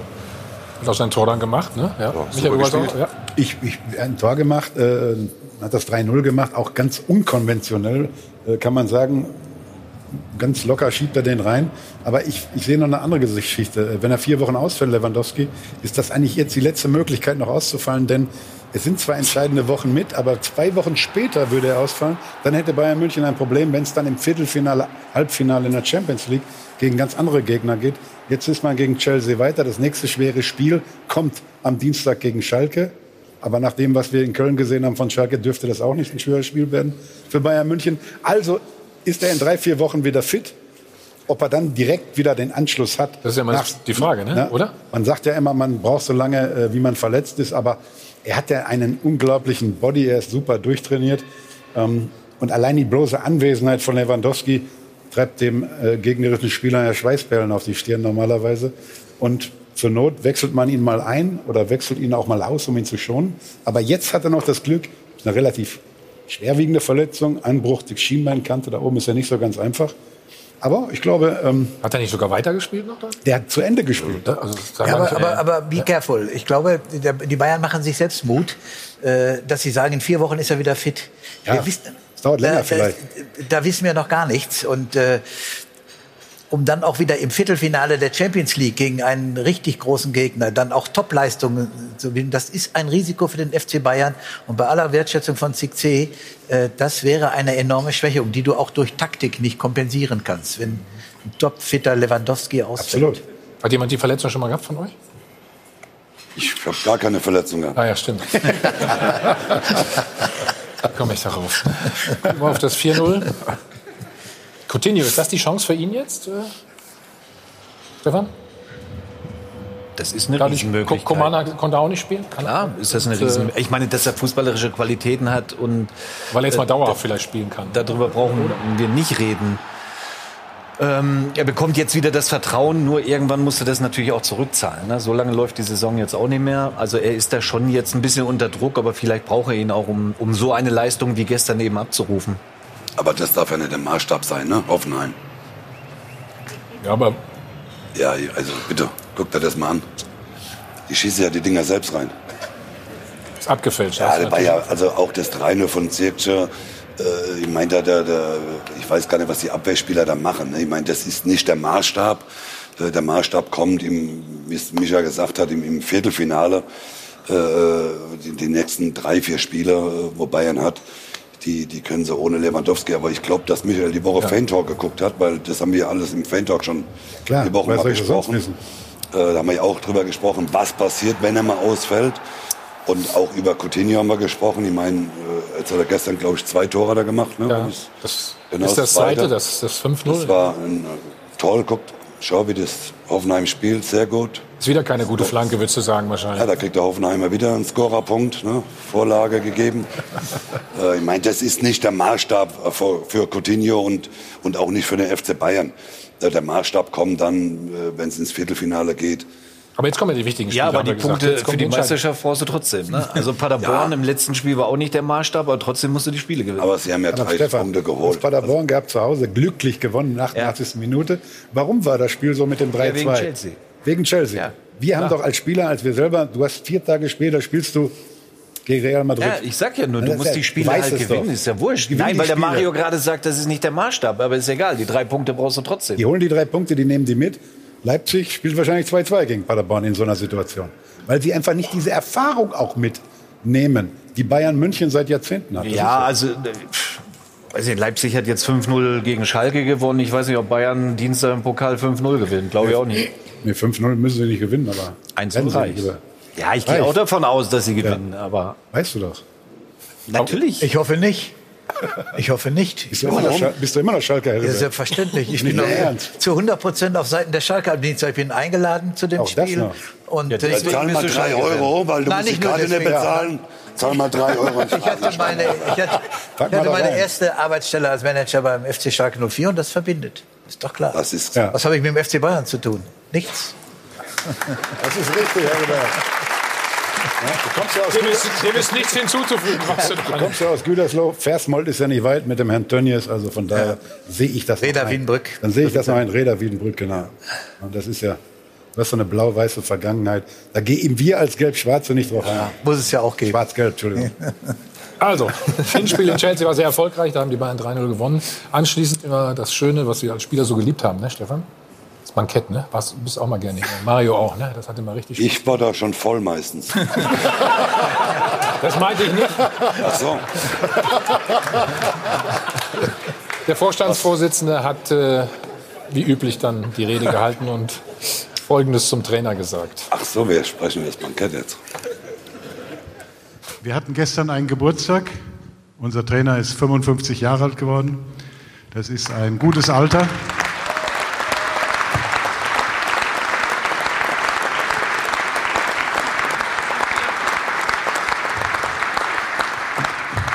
Wir haben, wir haben gestern Abend schon angestoßen, aber ich möchte ihm heute Abend noch ein kleines Geschenk überreichen. Lieber Hansi, herzlichen Glückwunsch, alles Gute. Äh, für die, die nicht wissen, was da drin ist in dem roten Päckchen, es ist ein Stift und mit Stiften beim FC Bayern unterschreibt man ja manchmal auch Papiere. Ich wünsche dir alles Gute. Mach es weiter so, mach es gut. Den muss man erst mal sacken lassen, ne? Ja, Herr Mario. Das ist ja, das ist ja, ja, das ist ja Wink mit dem Zaunpfahl. Also, ich finde, der Hansi macht einen super Job dort bei Bayern München. Das ist ja nicht so ganz so einfach, nach wie vor. Mit, den, mit Olli jetzt noch, mit Olli Kahn auch im Hintergrund. Und ihr kennt ja auch noch eine Bankettrede in Lyon, wo dann der Franz gesagt hat, äh, war doch in Lyon, ne? Ich weiß nicht, was du sagen willst. Also, gespielt wie, eine, wie, wie die Uwe Seeler Traditionsmannschaft. Ne? Das sind die Bankette beim FC Bayern und das wird natürlich jedes Wort auf die Goldwaage gelegt. Franz hat öfter was sowas gesagt in die Richtung. da war ich nicht dabei. Ne? Also, Da warst du schon nicht mehr dabei? Nee, nee, auch. Ach so. Sag mal, bei mir waren immer andere Reden. Nur gute. Aber jetzt, jetzt kommen sie auch nicht mehr raus aus der Nummer, oder? Ja gut, das kann ja auch verstanden? bedeuten, dass er woanders da unterschreibt mit dem Stift. Könnte ja auch. Er hat doch gesagt beim FC Bayern, oder? Ja, aber Hansi, Hansi Flick ist doch in einer super Situation. Er macht einen Riesenjob. Ja. So, er steht da überhaupt nicht unter Druck. Ich finde auch, dass, das, dass er das öffentlich wirklich gut, gut handelt und, und baut auch keinen Druck auf, ähm, auf den FC Bayern. Er, er würde auch noch mit Sicherheit andere Alternativen haben. Das muss ja nicht immer der FC Bayern sein. Wie siehst du das? Ein bisschen Gutsherrenart äh, von Karl-Heinz. Ne? So, So, jetzt zahl mal drei Euro Lieber, ein. lieber, Das lieber. Was sind das für Sätze heute von dir? Sag mal. Ja, so ein bisschen so, äh, lieber Hansi, Lass erst mal sagen, äh, ich, ich, äh, äh, ich erklärt, Karl-Heinz Rummenigge, der Vorstandsvorsitzende, habe jetzt für mich entschieden mit meinen Kollegen, dass ich dir den Bleistift überreiche und jetzt bitte, äh, jetzt ist der Zeitpunkt gekommen, wo du unterschreibst. Da würde sich bei mir ketzerisch der Gedanke machen, du pass mal auf, lieber Karl-Heinz, ob ich unterschreibe und wann ich unterschreibe, das entscheide ich. gehören zwei dazu, und wann was? immer ich äh, es für richtig halte. Also so ein bisschen war das äh, so nach Gutsherrenart, so will ich es mal sagen. So, noch mal drei Euro? ja. hat er, hat er Hab ich gar schon.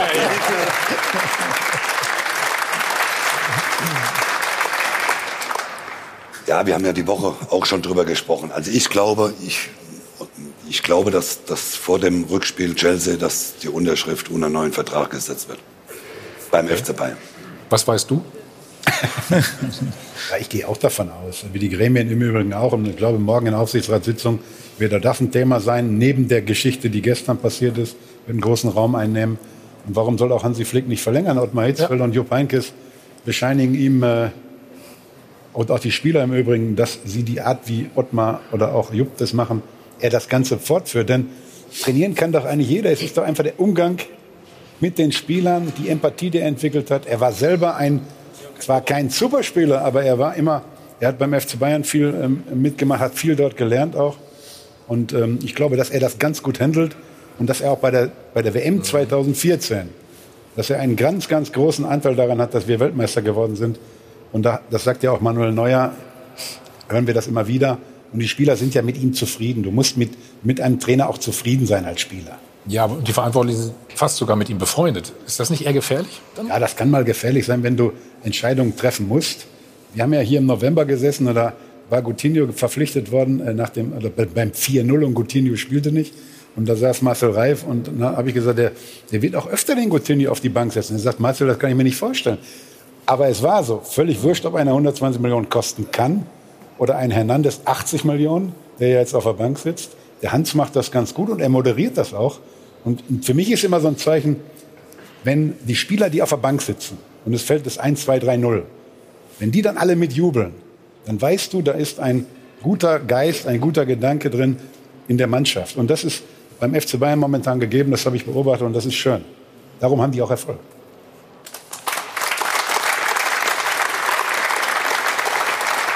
Was hat sich denn da so geändert, Frank? Ja, ich finde, als Bayern-Trainer musst du, musst, du, musst du zwei Dinge können. Du musst einen klaren fußballerischen Plan haben, den hat er. Hat er?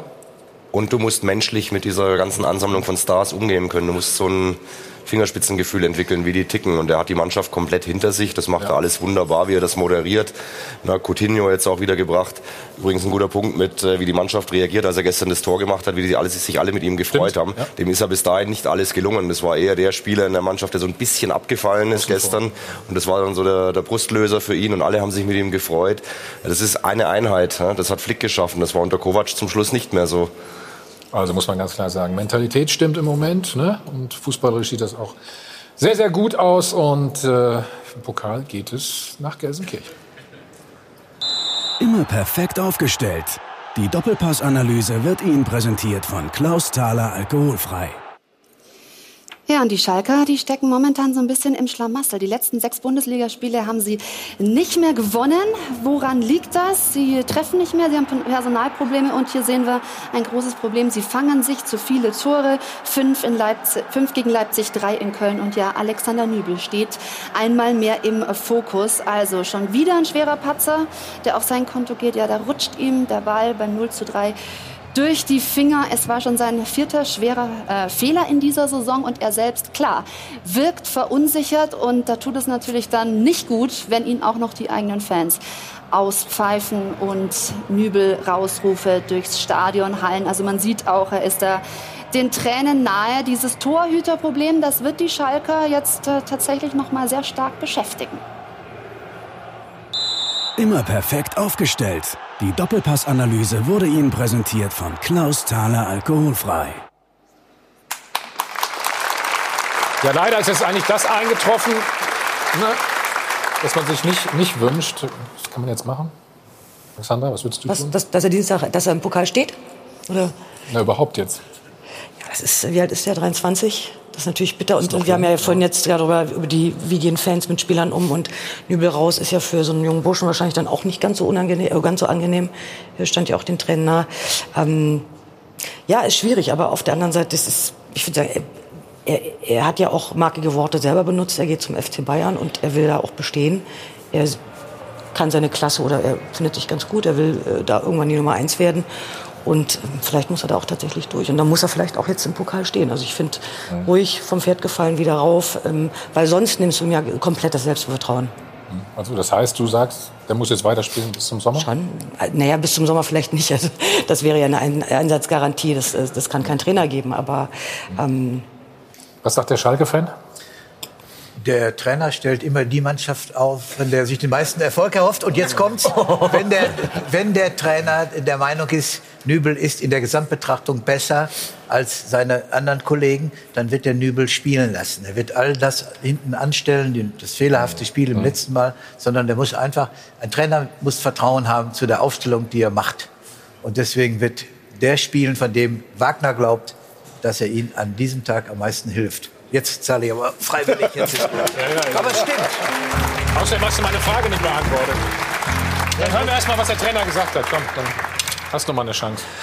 Ja, wir kommunizieren mit ihm und äh, versuchen, wie wir die ganze Gruppe versuchen aufzubauen, ähm, mit ihm zu kommunizieren und ähm, dahin zu kommen, dass man weiß, äh, das gehört auch zu einem Sportlerleben dazu, dass man durch solche Situationen gehen muss.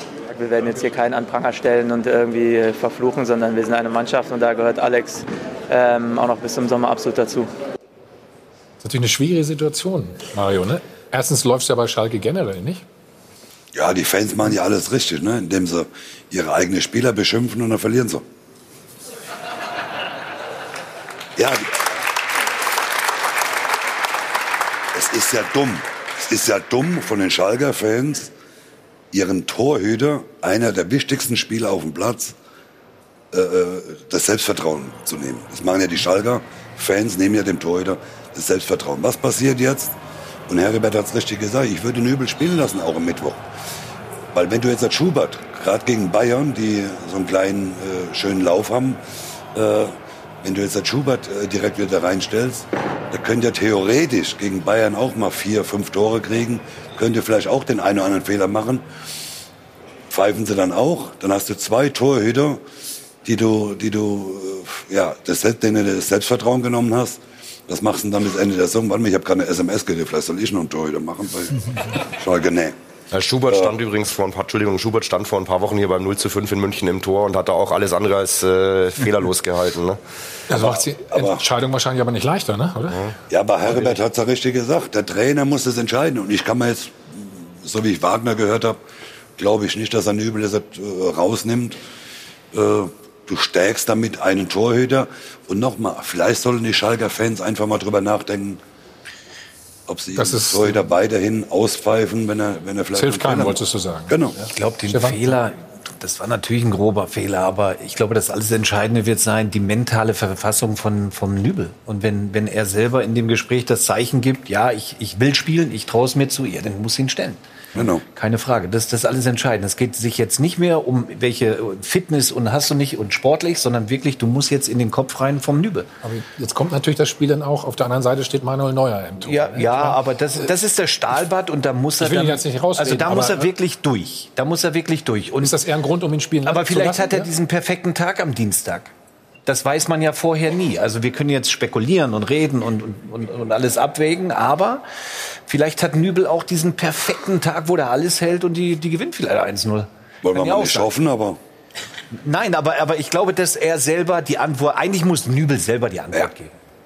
In meinen Augen. In einem Gespräch mit dem Trainer. Genau. Meine, David äh, wirkte ja auch nicht gerade äh, als äh, vom, vom, vom, vom Spaß äh, begriffen, sondern Nein, nein. er hat momentan äh, sehr viele Baustellen, glaube ich, innerhalb der Mannschaft.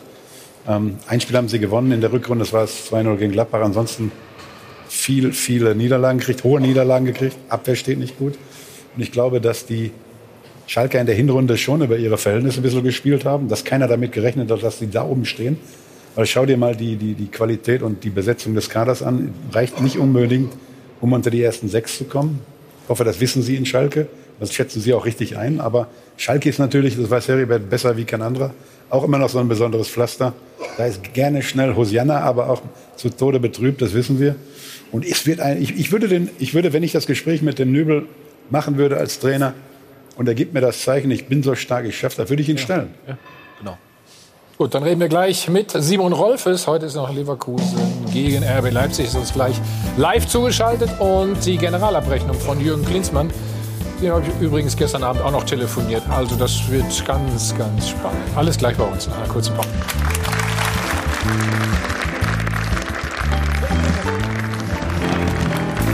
Hi von Adel und Ben, live aus dem Hilton Hotel am Münchner Flughafen, der Check 24 Doppelpass. Und wie versprochen ist uns der Sportdirektor von Bayer Leverkusen, Simon Rolfes, zugeschaltet.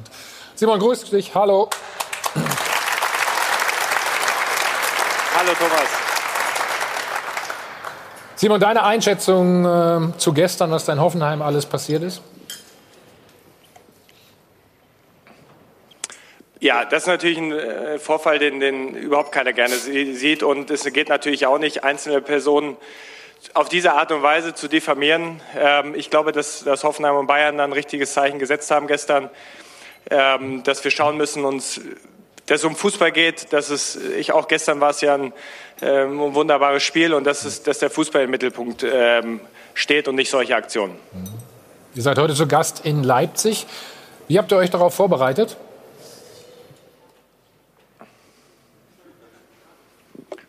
Auf das Spiel, ganz, ganz normal. Oder, ähm, also das, äh, klar, ganz normale Spielvorbereitung. Ähm, aber ich glaube, du, du, ja.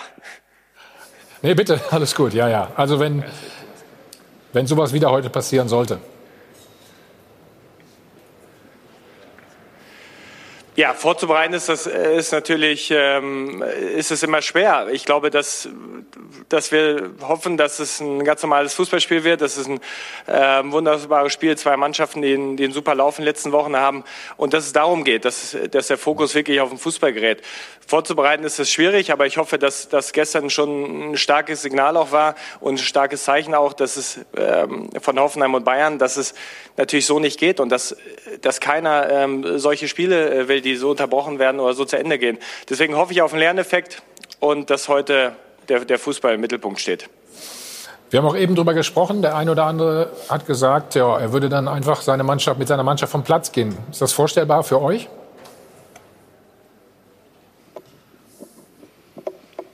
Das ist im, im, Vorfeld immer schwierig zu sagen, wie, äh, wie Situationen oder Konstellationen sind. Deswegen äh, will ich das nicht generell ähm, beantworten, sondern ich glaube, dass wir versuchen müssen, eine andere, andere Stimmung zu erzeugen. Und ähm, deswegen hoffe ich auf einen Lerneffekt von gestern, ähm, auch, auch von Fans und, und den Zuschauern. Grundsätzlich zu beantworten im, im Vorfeld, wie, wie man reagiert in einzelnen Situationen, ist schwierig. Mhm. Ihr müsst ja eigentlich heute gewinnen, ne? Champions League das große Ziel.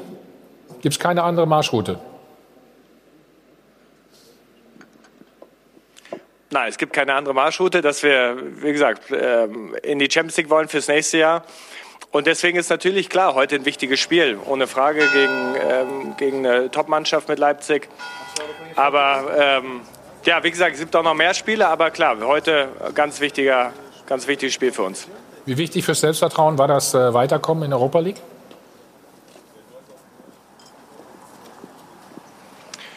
Ja, sehr wichtig, aber nicht nur für Selbstvertrauen, sondern wir haben ja auch eine Marsch, Marschrichtung ausgegeben, dass wir da sehr, sehr weit kommen wollen, dass wir unbedingt ähm, in die nächste Runde wollen, Porto besiegen wollen und das haben wir, haben wir auf eine beeindruckende Art und Weise gemacht.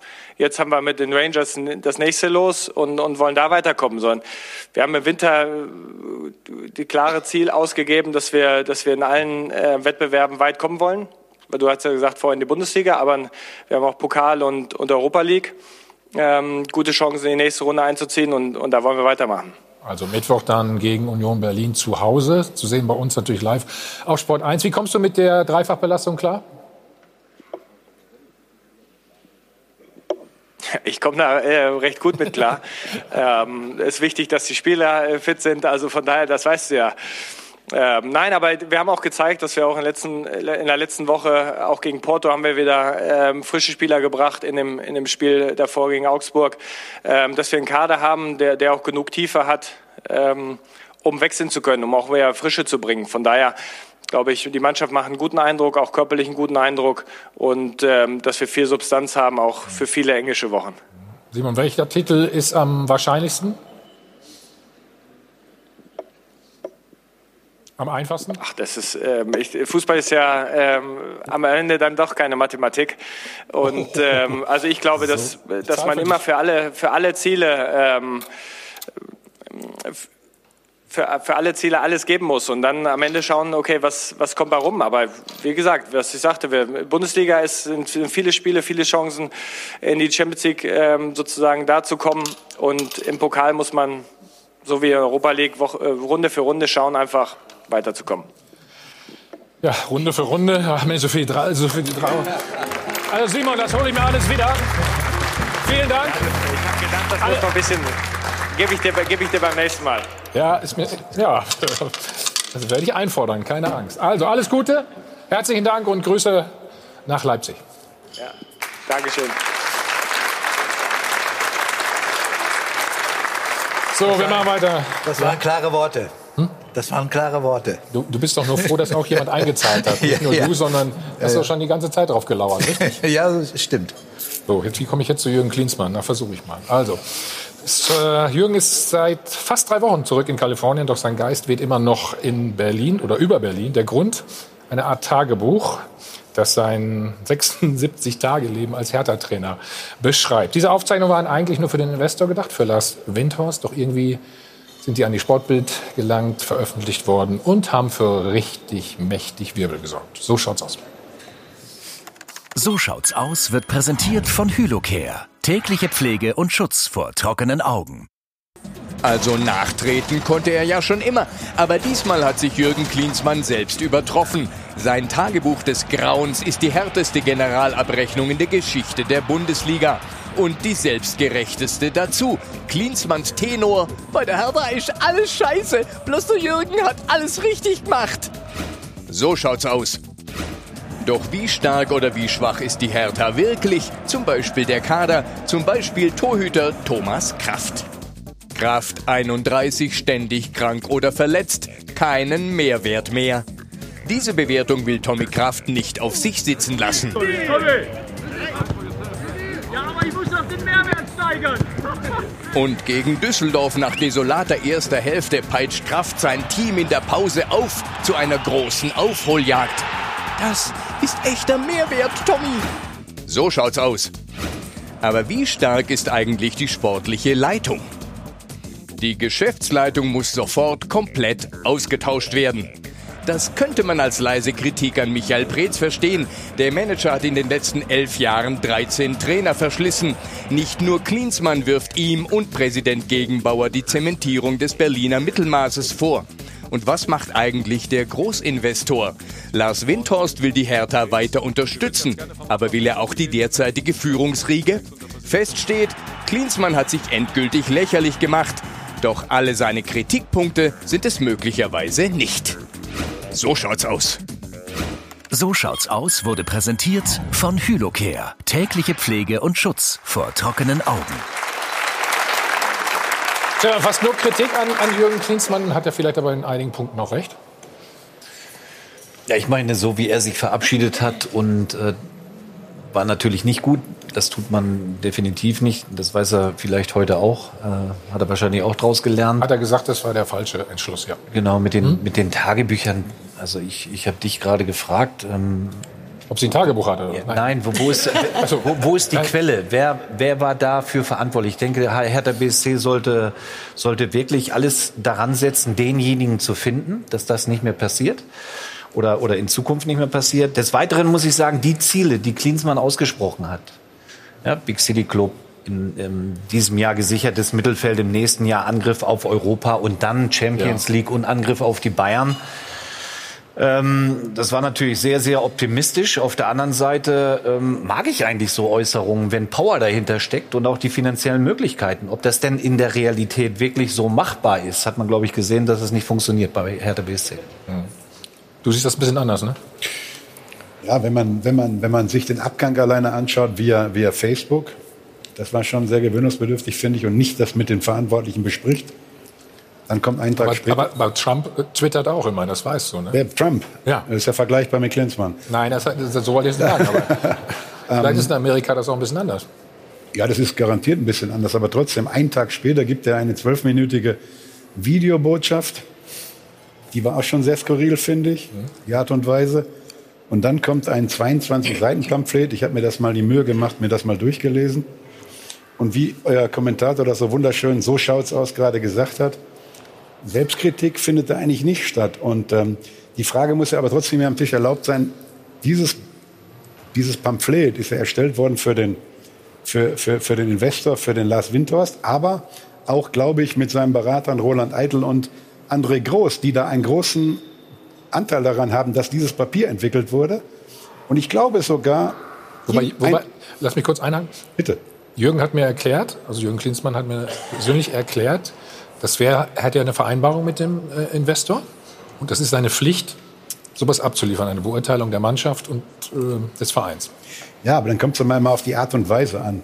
Ähm, ich wehre mich dagegen, alle anderen sind Volldeppen und ich bin der große Held. Und das kommt in, dem, in diesem Pamphlet kommt das zum Tragen und ähm, wir kennen ihn ja alle. Wir haben ja alle mit ihm gespielt. Äh, ähm, wir kennen wir kennen ihn aus Stuttgart, Mailand, von, von Bayern München mit, den, mit der Tonne. Übrigens der einzige Spieler, der jemals eine Stammplatzgarantie gefordert hat bei Bayern München, war Jürgen Klinsmann. Nach ich, ich, ich kommt da erstmal lange nichts. Und ich war nie ein Freund von ihm. Ähm, was er gemacht hat 2006 beim Sommermärchen, alle Ehren wert. Er hat den DFB umgekrempelt, alles bestens. Ähm, mit Jogi Löw allerdings auch an seiner Seite. Das muss man auch dazu sagen. Aber ich finde, hier ist er, ist er mehrere Schritte zu weit gegangen, auch äh, dem Investor gegenüber. Und ähm, das gehört sich einfach nicht und das macht man nicht. Die Beurteilung zu den Spielern ist völlig legitim. Das tut jeder Verein. Glaube ich Das auch wir. übrigens. Ich Das, weiß es nicht, aber das macht jeder. Verein und das ist völlig legitim. Das macht jedes Unternehmen, großes Unternehmen. Beurteilung abzugeben und das ist auch die Aufgabe und die Pflicht von Jürgen Klinsmann bei Hertha BSC gewesen. Dass das an die Öffentlichkeit kommt, das ist das Fatale. Ich denke, ähm, dass man das jetzt so ein bisschen so beurteilt, ja, das geht gar nicht mit Mehrwert und, und 31. Ja, das ist eine Zukunftsplanung. So stellst du auch Vereine auf. Das ist völlig, völlig normal. Fatal für Hertha BSC. Und dieses Bild nach außen ist wirklich dieses, der Schritt, dass das an die Öffentlichkeit kommt. Und denjenigen, in meinen Augen, da sollte Hertha BSC alles daran tun und daran setzen, denjenigen zu finden. Also sprechen sofort weiter, machen einen einzigen Spot, sind sofort wieder hier. Alexander, du bist ja am nächsten dran von uns. Logischerweise in Berlin. Ja, waren wilde 76 Tage, die haben Spaß Ja, gemacht. also gemerkt, Berlin hatte wirklich, hat über die Grenzen hinaus äh, für Schlagzeilen gesorgt, für positive Schlagzeilen gesorgt. Ähm, Klinsmann hat Aufbruchstimmung in der Stadt äh, und, und sportliche Träume äh, ähm, generiert, generiert und ähm, er sollte ja sogar die internationale Automobilausstellung nach Berlin holen. Also er ähm, war wirklich äh, doch ein ähm, sehr positiv gesehen und ähm, auch bei den Fans äh, beliebt. Und insofern war das natürlich ein Ende mit Schrecken. Ne? Das muss man schon ganz klar sagen. Also viele Fans haben das auch persönlich genommen. Die Art und Weise haben wir besprochen. Die war jetzt zuletzt auch die Abrechnung. Warum sie, da müsste man wahrscheinlich dann, wie du schon sagst, bei Sportbild auch nachfragen, wie das da hingekommen ist. Das müsste ja eigentlich zu recherchieren sein. Ähm, Aber was ist inhaltlich denn dran an den Sachen, ja, die inhaltlich dran. Also es ist natürlich eine Generalabrechnung. Ne? Das ist wirklich, da ist ja alles schlecht. Also in Wahrheit kannst du den, den Verein ja, musst du ja alles austauschen und das ist natürlich. ähm, Naja, so richtig, so richtig gut haben sie aber auch nicht gespielt, ne? Das ist ja das Sportliche, aber äh, das sind ja verschiedene Ebenen. Das Ja. Sportliche zum einen, natürlich logischerweise, also der Punkt jetzt am Freitagabend in Düsseldorf war überlebenswichtig, sonst hätten wir gestern eventuell den nächsten Trainerwechsel in Berlin gehabt. Man weiß es nicht genau. Also es wurde ja so kolportiert, dass, dass ähm, Nuri natürlich keine, keine Garantie bis äh, zum Saisonende hat. Also ähm, die Woche davor in Köln, das war auch ein Offenbarungseid. Aber das andere ist ja die, die Kritik an Preetz, diese massive Kritik an Preetz, die auch unter der Gürtellinie ist. Und ja, also da, da kann in, man ja Berlin, sachlich wie wird das in Berlin gesehen? ja, naja, Berlin, ich, ich sag's mal so, also intern würde ich ähm, das so sagen, dass innerhalb von Hertha Preetz eine gute Stellung hat. Der macht seit 10, 11 Jahren dann unaufgeregten, soliden, zuverlässigen Job. Er, ist, ähm, er kommt ähm, mit Gegenbauer sehr gut klar, mit Ingo Schiller, Finanzvorstand. Also das ist schon eine Einheit dort.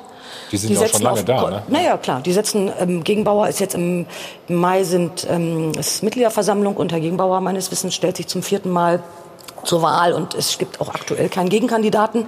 Das wird wahrscheinlich dann vielleicht auch so durchgehen, es sei denn, Hertha steckt richtig im Schlamassel, also geht noch weiter runter und, und, und droht tatsächlich abzusteigen, was jetzt erste, erste Fußballerpflicht ist für die. Ähm, er macht ein, also intern ist ja gar nicht so diskutiert. Ja. Das, ist das, das ist das Kuriose. Ne? Ah, aber jetzt kommt aber, ne? Aber jetzt, ich spreche ja mit den Kollegen, die draußen auch am Trainingsplatz sind und die das jahrelange ähm, beobachten. Und die sagen, bei den Spielern hat er, also wenn man jetzt die Verpflichtungen, dann muss man ja auch einen Manager messen. Also bei den Spielerverpflichtungen hat er gar nicht so ein schlechtes Händchen. Natürlich, äh, alles kann nicht immer klappen. Aber er hat gut verkauft, er hat äh, Brooks, er hat ähm, Weiser, da hat er also Preis, also günstiger eingekauft, gut verkauft.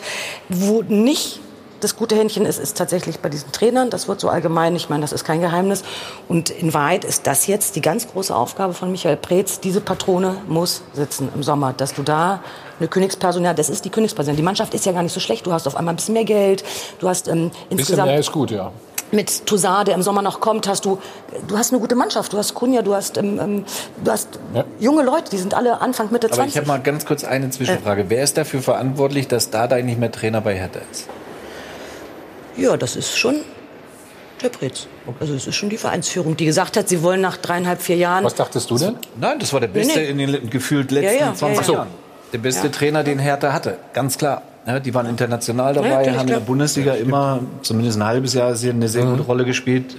Den Fußball konnte man sich auch angucken. Deswegen habe ich nie verstanden, warum sie Dardai Ja. äh, entlassen. Also deswegen die Frage. Nee, das war damals die Idee, also es war ja stabil und da der war ja eine, eine, eine entspannte Zeit, der war ja im Mittelfeld und war auf ruhiges Fahrwasser und dann wollte man sich, glaube ich, nach oben weiterentwickeln und da war mit Ante Czovic, das war vielleicht für den natürlich brutal, ne? Einer, Ja, aber das wollte Klinsmann noch auch und dann Ja. wurde er gestoppt. Herbert, du bist der erfahrenste von uns hier. Das ist mal Ja, ganz, ganz aber Alter, jetzt. Alter ist kein Verdienst. aber äh, nichtsdestotrotz. Nein. Wird Hertha noch ein Big City Club? Das kann ich mir nicht vorstellen. Also der, auch das Ziel Champions League auszugeben. Äh, der Windhorst gibt 250 Millionen und ist auch bereit, weitere Investitionen zu tätigen. Äh, dieses Streben ist unrealistisch. Äh, Die, die, der Fahrstuhl nach oben in die Champions League, der ist besetzt durch große Vereine und so viel Geld kann Windhorst gar nicht auf den Tisch legen. Aber dass eine Ermüdung bei Hertha eintritt, wenn Gegenbauer, äh, Preetz und Schiller über 10, 12 Jahre das kann ich nachvollziehen. Das hatte ich bei der Eintracht Frankfurt auch. Wenn man immer mit den gleichen Leuten äh, im Mittelfeld verharrt, äh, äh, dann tritt eine gewisse Müdigkeit ein und dann werden Ziele ausgegeben, die nicht mehr realistisch sind. Ich kann nur sagen, äh, dass äh, der Hertha BSC in, in meinen Gesprächen immer ein verlässlicher Club war, sowohl Michael Preetz als auch Herr Gegenbauer, der ja sehr zurückhaltend ist. Und äh, Dardai sehe ich genauso wie Stefan. Äh, Das hat mich auch sehr gewundert, weil er ja auch die, die, den Verein Ja. von der Jugend auf kennt, auch junge Spieler rangebracht hat. Aber da ist eben das zum Tragen gekommen, dass man einfach neue Ziele ausgeben musste, äh, äh, um nicht wieder den Vorwurf, sich des Vorwurfs auszusetzen, ein langweiliger Verein zu sein. Und dann kommt natürlich ein Prophet äh, wie Jürgen Klinsmann. Ich habe mir erlaubt, bei Sky 90, wo ich ja äh, häufig bin und bei Sky bin, dass ich drei Tage nach seiner Hast jetzt auch untergebracht. in, Intronisierung, ja, das ist auch, bin ich auch gerne. Äh, nach seiner Int Intronisierung, Ist ja nur noch ein Jahr. da habe ich gesagt, abwarten, abwarten. Also habe ich gesagt, äh, ich vermute, dass Sie, äh, Jürgen in, in, in, in, ich habe natürlich mich geirrt, in anderthalb Jahren wieder in Kalifornien ist und dass Hertha BSC das Geld von Windhorst ausgegeben hat und auf der gleichen Stelle, nämlich im Mittelfeld zwischen Platz 8 und 11, verharrt und dass sich nichts ändert. So einfach ist es nicht, mit einer Story zu kommen, das wird euch gut gefallen haben, äh, eine Story zu haben. Das ist ja immer der Vorwurf. äh, Der Verein hat keine Story. Hertha BSC hat eine Story gehabt, hat eine Story geboten und er wird am Ende schon äh, da verharren. Der Behauptungskampf in der Bundesliga und der Wettbewerb in der Bundesliga ist so hart und ist so festgefügt, dass es da kaum ein Entrinnen gibt. Und man muss in Berlin eben mit dem Tabellenplatz, den man erreicht hat, man war ja auch Sechster, äh, muss man eben zufrieden sein. Das ist die Rolle, die Hertha BSC zusteht und die im Augenblick die Struktur von Hertha BSC spiegelt. Und jedes Ziel, was man darüber hinaus sich setzt, ist mit Risiken behaftet. Und Hertha hat es jetzt am Beispiel Jürgen Klinsmann schmerzhaft erleben müssen. Es war zumindest mal wieder was los in Berlin, haben wir ja gerade gehört. Ja, ne? Also- ja, aber es war nicht ganz. 80 Millionen sind, glaube ich, für Spieler ausgegeben worden, wenn das. stimmt. Aber die sind ja nicht so Ja. schlecht, oder? Ja, aber äh, äh, der Blick in die Tabelle, was, was verrät der? Hertha BSC steht genau da oder nicht noch? Herbert, ich weiß genau, was du sagen wolltest. ist nicht so einfach. Die Tabelle lügt nicht, wolltest du sagen. Richtig, Ja, das- ne, an der Stelle. So. Also gleich springen wir noch das Spiel. 0-3 lagen sie hinten, dann 3-3. Wir reden also gleich weiter über die Hertha. Und ähm, du machst jetzt mit bei unserem Gewinnspiel. Weil du hast ja gleich kein Geld mehr, ne? Ja, du hast mir das äh, weggenommen. Ja. Hajo von Adel und Band. Wir sind zurück live aus dem Hilton Hotel am Münchner Flughafen, der Check 24 Doppelplatz. Wir schauen mal auf die Freitagpartie. Vor allem die erste Halbzeit von Hertha BSC, die war, wie sage ich das mal, nett, unterirdisch, ne? Das ist nett. Hier, schau mal. Ein langer Ball. Ja. Wäre dir nicht passiert. Der lange Ball oder? Du hättest den vorher abgefangen, den Ball. Na, guck mal, was läuft, was, was, wo ist der Fehler deiner Sicht? Luke Bacchio schläft. Schön geschlafen. Ah, Stehen ja. auf einer Der Linie. Torwart weiß auch nicht, was er machen soll. Torwart, Torwart ist auch unschlüssig. Ja.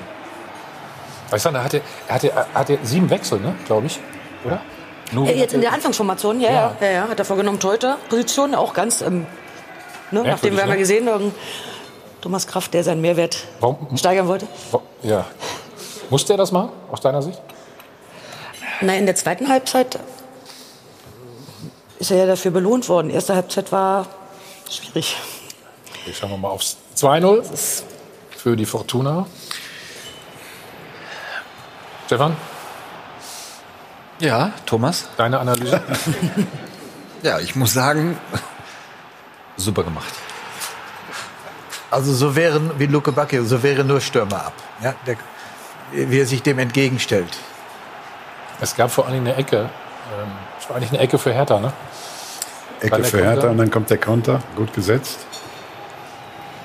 Eigentlich sind sie ja nicht un ja, fast Unterzahl, ne? Nee. Pass auf, jetzt schau dir das an. Da kommt Ja. Luke, Luke Bacchio. Und, äh, wie bin ganz ein, ein wunderbarer Abwehrspieler.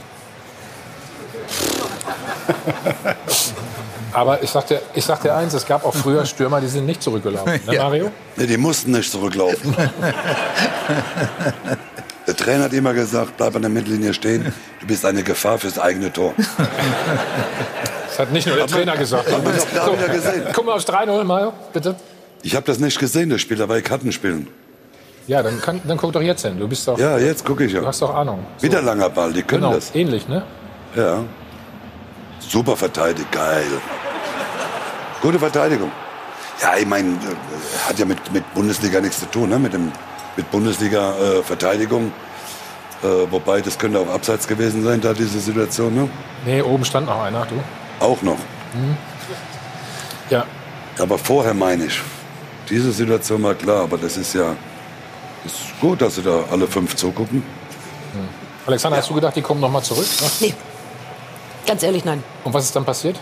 Ja, also dann hat ja, gab es ja eine kleine Kabinenansprache von Thomas Kraft, der ähm, sozusagen alle wachgerüttelt hat. Da gab es ja auch schon Kritik, warum hat Brunuri das nicht gemacht, warum, aber ist egal, einer muss es machen. ja, der wollte ja seinen Mehrwert steigern. Man weiß es nicht. Auf jeden Fall hat's Verbal oder was meinst du jetzt erstmal? Oder Kraft oder Ja, genau. Auf jeden Fall hat es funktioniert, also muss es ein bisschen gekracht haben und dann sind die rausgegangen und dann war tatsächlich eine ganz andere Körpersprache. Ich dachte schon, ich schalte aus, aber äh, nein, es hat sich gelohnt und ähm, klar, man hängt ja natürlich ähm, da auch ein bisschen dran. Natürlich habe ich gehofft, dass er da noch mal zurückkommt, aber ich ganz ehrlich, also das fand ich schon aller Ehren wert. Also das- und das war eine ganz andere Körpersprache. Die haben ja auf einmal äh, sind ja auswärts generell eigentlich in der Saison bislang besser gewesen, weil sie nicht das Spiel machen müssen. Auf einmal gehen die nach vorne und machen. Hast du das Tor gesehen? Ja, ja. Das habe ich seit dreimal gesehen. Ich, hab, ich kann das gar nicht glauben. Mit der Hand. Wie kann man, ja. Ja, das also, aber- wie kann man so ein Eigentor machen? Der Ball, den, den, den, den kannst, den kannst Wir du gucken es mal an, komm. Das ist schon das, nee, das ist schon das Ja, zweite. das Drei. andere Tor meine ich, das, Ja, ja, das erste ist schon oder? klar. Also, Was war das denn für eine Geste? das habe ich gar nicht gesehen. Olli, Olli Kahn doch gesagt. Auch Konter. Wir sehen das noch mal. Mario, hier noch mal für dich. Das Tor ist Weltklasse. Also das ist, äh, guck dir das mal an. Tja. der trifft den Ball nicht, der ist ganz frei und kann den Ball nicht wegschießen. Das Platzfehler soll eine gewesen. andere Sportart machen. Handball oder was? Leck mich an die Füße. Noch so ein Kurios. Aber warum analysieren mich jetzt die sechs Tore von Freitag? Verstehe ich jetzt nicht. also- die erste Halbzeit Düsseldorf war super und nachher war Hertha Ja. super. Muss mir doch nicht jetzt jedes Tor jetzt hier. Aber das sehen wir das, das obwohl das würde ich jetzt auch gerne noch mal sehen. Ja. Da muss ich auch. Doch, wer war das? Tommy war das. Die, die spannende Tommy, war das? Ja, wir müssen noch mal ein paar Tore zeigen. Wir können ja nicht nur. Ja. Aber nicht immer das Gleiche. Nein, wir zeigen jetzt das 2-3. Ach das so, kannst du jetzt jetzt. nochmal angucken. Gut, Kunja, mal ne? rein. Alexandra? Gottler muss schön arbeiten. Einer, den Jürgen Klinsmann übrigens äh, Genau. verpflichtet hat, ne? So. Genau. Du sagst auch, das, das ist ein guter, ne? Oder? Auf jeden Fall. Der ist torgefährlich, arbeitet nach hinten. Das ist wichtig, ne, dass man da hinten arbeitet. Naja, Piontek macht's nicht, deswegen darum geht's. Nee? Okay, dann schauen wir auf. Ja, hier ist nochmal schnell rausgespielt. Und dann macht Piontek noch den- dritten Treffer. Hat das jetzt Nuri erstmal gerettet? Oder? Ja, auf jeden Fall. Ja? Ja. Aber, Aber das, was ich vorhin auch sagte, also ich denke mal, eine, eine aber was hätten Sie dann gemacht, frage ich dich. Ich weiß es nicht. Ist meine, du kannst ja nicht, ich meine, es ist drei Trainer in einer Saison, du musst ja auch mal irgendwie eine Ruhe reinkriegen, eine Stabilität, irgendwie eine Konstanz reinkriegen. Es geht um, gegen den Abstieg. Punkt. Und dann machst du es nicht besser, wenn du alle zwei, drei Wochen den Trainer wechselst. Also das ist ja auch klar. Aber die, die Personalie ist doch hochspannend. ist- der ist ja, ja nur in Berlin von Klinsmanns Gnaden, letztendlich, letztendlich der ihn geholt hat. Ähm, nach unseren Infos, ich habe mit dem Kollegen heute früh auch noch telefoniert, war diese, diese ganze Halbzeitansprache nicht von ihm ausgegangen. Das war alles Mannschaft, da hatte Nuri nichts damit zu tun, werden wir morgen wohl auch so schreiben. Ähm, der weiß auch, dass er im Sommer wieder weg ist, weil da ein anderer kommt. Also wie soll das jetzt funktionieren, diese nächsten Wochen und Monate? Das ist ja hochbrisant, das bleibt auch brisant. Letztlich müssen die ja Gott froh sein, dass sie diesen einen Punkt geholt haben, weil sonst wären die jetzt im Abstiegskampf mitten dabei mit einem Trainer, wo du weißt, hat keine Zukunft mehr. Ja, mit dem einen Punkt sind sie auch nicht raus aus dem Abstiegskampf. Eine massive Punkte, Lücke. äh, ob du jetzt einen Punkt holst oder nicht. Ja, die Distanz zu Düsseldorf, das ist schon wichtig. Wenn Fortuna drei Punkte gemacht hätte äh, und Hertha ein weniger, dann wäre Aber trotzdem sind sie ja noch dabei im Abstiegskampf. Also ja nicht, äh, mit dem einen Punkt ist ja nicht getan, dass du deswegen raus bist. Also Hertha wird bis zum Schluss auch da unten äh, mit drin rumkrebsen mit der Truppe da. Gehst du von aus, ne? Ja, Ja, ja zumindest, zumindest lebt die Mannschaft in der zweiten Das Halbzeit. stimmt. Also wenn du 3-0 zurückliegst und kommst zurück, das ist schon mal positiv. Das muss man schon sagen. Ne? Okay. Mi- Also- Michael, Michael Preetz glaubt auch noch immer an das äh, große Ganze. Wie schwer fällt, letzte Frage, der Glaube noch an dieses ambitionierte Projekt Hertha BSC? Ja, der Glaube fällt überhaupt nicht schwer, ähm, das, das kann ich versichern, äh, aus tiefster Überzeugung. Aber natürlich ist jetzt eine Situation, die wir erstmal lösen müssen, eine schwierige sportliche Situation, die wir zum guten Ende bringen müssen in dieser Saison. Aber die langfristige Perspektive für Hertha BSC in Berlin, äh, die äh, ist sicherlich sehr, sehr positiv. Herbert, du hattest ja auch mal mit einem Investor zu tun, ne? Beim HSV. Ja. Wie schwierig ist das denn? Ich hatte ganz wenig, ich hatte zu Herrn Kühne ganz wenig Kontakt. Äh, die, Kommunikation fand über den äh, Finanzvorstand statt. Äh, Ich war, also Herr Kühne war derjenige, der das Beste wollte für den Hamburger Sportverein, der auch immer wieder bereit war, doch auch etwas zu geben, auch die Lizenz zu sichern. Der ist für den HSV äh, sicherlich ein Glücksfall, aber ich habe nicht mein Ziel darin gesehen, äh, die Kommunikation, beziehungsweise Herr Kühne hat auch sehr eng mit dem Berater Struth zusammengearbeitet. Äh, Das Ganze hat mir nicht so gefallen und deswegen habe ich ein bisschen Distanz zu Herrn Kühne gesucht. Trotzdem kann der HSV wirklich von Glück reden, äh, einen solchen Investor, der auch nicht die Absicht hatte, in die Kabine zu gehen, der auch nicht die Absicht hatte, ins operative Geschäft äh, des HSV einzugreifen, ist, ist das ein große, großer Glücksfall. Aber die Gesamtkonstellation eben war doch sehr stark von ihm abhängig. Und äh, auch das Vertragswesen des HSV war sehr stark geprägt durch die Vorstellungen, die, die äh, Herr Kühne hatte, so dass ich in diesen äh, 18 Monaten, in denen ich beim HSV war, äh, keine Beziehung zu Herrn Kühne aufgebaut habe. Also du hättest ihn auch nicht in die Kabine gelassen, das habe ich verstanden. Na, das wollte er auch. hin- Das war nicht sein Ansehen. Der war es auch nicht bei den Spielen, war der vielleicht zweimal äh, pro Jahr beim Ham- Hamburger Sportverein. Versuch das mal auf Hertha zu übertragen. Was bedeutet das jetzt?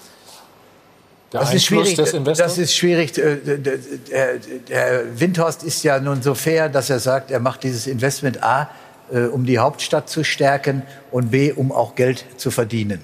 Ich kann mir nicht vorstellen, dass es in absehbarer Zeit äh, einen Return of Investment gibt. Wo soll der herkommen?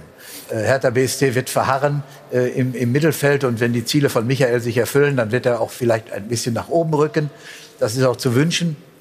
Aber der, der Return of Investment liegt möglicherweise darin, dass in zehn Jahren die Anteile, die er erworben hat in der Bundesliga, einen, einen anderen Wert haben, als sie es jetzt haben im, im Augenblick seiner Investition. Ob das so kommen wird, äh, das weiß man nicht. Und da bin ich auch nicht so optimistisch wie Herr Windhorst.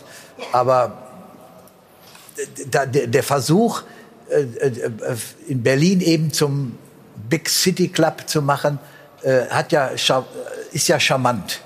Und ich, aber ich selber bin fest davon überzeugt, dass der Fahrstuhl in die Champions League komplett auf Jahre besetzt ist und Hertha BSC dieses Ziel nicht erreichen wird. Gut, wir bauen einen größeren Fahrstuhl vielleicht an der Stelle. Eigentlich Ja. sollten heute ja drei Spiele sein am äh, Sonntag. Sie haben es mitbekommen, eins ist verlegt. Das hat für sehr viel Aufregung gesorgt. Da sprechen wir gleich drüber. Vorher gibt es alle Informationen zum Knaller heute Abend. Äh, Leipzig gegen Leverkusen von Sarah Valentina. Ja, vielen Dank, Sarah Valentina. Ich habe eben gesagt, also die Partie heute Werder Bremen äh, gegen Eintracht Frankfurt findet nicht statt. Die Frankfurter mussten ja einen Tag später in der Europa League dran, weil äh, in Salzburg es ein bisschen stürmisch war. Und das hat beim äh, Sportdirektor bei Frank Baumann nicht gerade zur, zur Freude beigetragen. Aus meiner Sicht ähm, haben wir jetzt aber eine Situation, wo aus einem Wettbewerbsnachteil für eine Mannschaft ein Wettbewerbsnachteil für eine andere Mannschaft entstanden ist.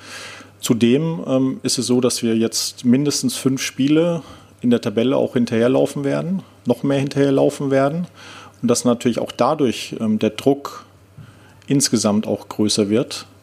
Es gibt ja ähm, aus meiner Sicht, ähm, wenn man über fixe Termine spricht, nur einen Termin, ähm, der aktuell möglich ist. Ähm, das ist zwischen dem 33. und 34. Spieltag eine englische Woche einzubauen. Ähm, ich glaube, ähm, dass sich jeder denken kann, dass das ähm, nicht optimal ist aus verschiedenen Gründen für uns, ähm, dann ähm, in einer ganz, ganz entscheidenden Woche ähm, dann eben auch nochmal eine englische Woche zu haben, dort den Wettbewerbsnachteil zu haben, dass man eben dann vielleicht nicht so frisch ins letzte Spiel gehen kann. Mario, Wettbewerbsverzerrung für dich? Das ist ja der Vorwurf von Frank Baumann gerade gewesen. Ja, als erstes Mal, ich meine, ich habe ja mal in Bremen gespielt, aber so spielt Werder Bremen Fußball, wie Frank gerade gesprochen hat. Ne? Ich meine, der, ist, der schläft ja fast ein dabei. äh, das wäre auch schneller gegangen, aber Wettbewerbsverzerrung, ich meine, äh, klar wäre das für, für Werder Bremen jetzt schön gewesen, ne, wenn sie gegen eine Mannschaft gespielt hätten, die sie nur 40 Stunden ausruhen darf. Ich meine, äh, jeder weiß, dass, dass äh, das Spiel Frankfurt einen Tag später stattfand. Die andere Seite äh, musste auch äh, die Frankfurter verstehen. Ich meine, äh, es, es geht halt im Moment sehr eng alles zu. Und gegen das Wetter kannst du halt auch nichts machen. Und, und deswegen, ich finde es ich find's gut, dass abgesagt wurde, weil äh, 40 Stunden später ein Spiel zu machen, ich glaube, das wäre Ja, der Vorschlag war ja auch zwei, dann zwei Stunden später abends zu spielen. Das bringt ja auch nichts. Also zwei Stunden jetzt wirklich nicht. Ne? Also Salzburg macht's anders. Die spielen jetzt, die haben es verlegt. Dann Montag, Donnerstag, Sonntag. Also Ja, drei auch- Tagesrhythmus ist okay, ne? oder? Ja, hat man ja jetzt halt auch getan. Für Frankfurter klar ein Vorteil. Für Bremen ist es ja aber auch grundsätzlich auch nicht schlecht. Da können sie ein bisschen mehr trainieren, äh, weil das müssen sie ja auch, so wie die spielen im Moment. Und, äh, deswegen äh, ist, doch, ist doch gar nicht so schlecht, wenn du ein bisschen mehr mit der Mannschaft arbeiten kannst. Was ist denn zumutbar? Wir haben Innerhalb von zwei ich kann- Tagen zu spielen, Ich kann, mich erinnern, ich kann mich erinnern, dass wir im, im, in, in der äh, Euroleague auch äh, 48 Stunden später gespielt haben unter äh, Friedhelm Funkel und dass wir das Spiel sogar, das Bundesligaspiel sogar gewonnen haben. Also das geht, geht das geht auch. Aber wie gesagt, die deutsche Fußballliga wird ihre Gründe gehabt haben und äh, ich kann auch die Argumente von Baumann verstehen.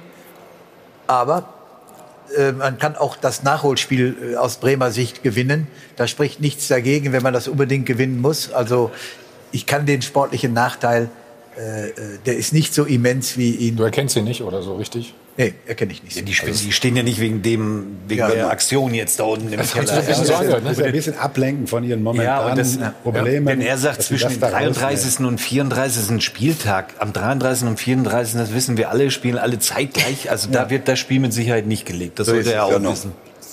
Das war doch trotzdem die einzige richtige Entscheidung. Was wollen wir denn? Wir wollen deutsche Vereine, die in Europa erfolgreich Also müssen wir die schützen auch, oder? Oder Natürlich, helfen, warum soll Frankfurt so. ein Nachteil entstehen, dass sie in Europa Punkte holen und dass sie da spielen und für die Bundesliga Gutes tun und dann sollen sie 48 Stunden später wieder spielen? Warum? In anderen Ländern ist es gang und gäbe, glaube ich, dass da für die Vereine verlegt wird, äh, dass die entsprechende Erholphasen haben und genauso soll es in der Bundesliga auch sein. Ich glaube, Ajax hat das mal gemacht, ne? oder? War das nicht letzte Saison so? Ja, das Die war den ganzen Spieltag verlegt, dann extra Genau. für Ajax, als wir dann in der Halbfinale, Halbfinale waren gegen. Genau. Äh, gegen wen war es? Du Gegen weißt Tottenham. Doch. Gegen Tottenham. Ja, frag doch Stefan, ich weiß es Genau. nicht. Frag doch mich. Lexikon, Fußballlexikon. Aber jetzt Nein, aber wegen ist- dieser ist- ist- Belastung, ist- ne, jeden ja, Tag genau, spielen. ich- Hättest du das geschafft, jeden Tag? Natürlich. Was? Mario, du hättest es auf jeden Fall geschafft. Ja, sag mal. Ich war eine Maschine. Ja. Jetzt ist er eine Maschine, bleibt aber immer in der Mittellinie stehen. Ich muss ja, ich hätte ja einen großen Vorteil gehabt. Ne? Ich musste ja immer nur die Hälfte laufen von den anderen. Ich durfte ja immer nur in der gegnerischen Hälfte sein, also ich habe nur die Hälfte des Platzes gebraucht. Von daher hätte ich nächsten Tag wieder spielen können, die andere Hälfte. Wäre schön gewesen, wenn du nur die Hälfte hättest laufen. Jetzt übertreibst du, ich war stark. In der gegnerischen Hälfte, ja. Ja. Muss ich ja schnell sagen. So, ist das jetzt für dich eine Wettbewerbs... Äh, Nein, auch nicht, weil, wie Sie gesagt Oder haben, ein Nachteil für Werder. So ist es ja. Es wäre ein Vorteil für Werder gewesen, wenn sie gespielt hätten. Das muss man sagen, weil du bist schon müde. Wenn du freitags um, wie viel haben sie gespielt? Um, um 19 Uhr, glaube ich.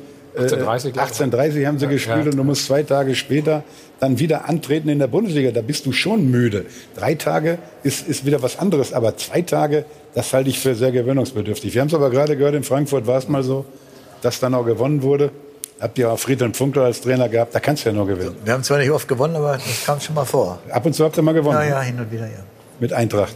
Aber ich sehe es kein, wir müssen die Mannschaften, die in Europa spielen, und sie spielen momentan gut. Wir haben alle Mannschaften durchgebracht. Ähm, alle Mannschaften haben auch gewonnen, was wir ja jahrelang nicht so hatten. Und das muss man hochhalten.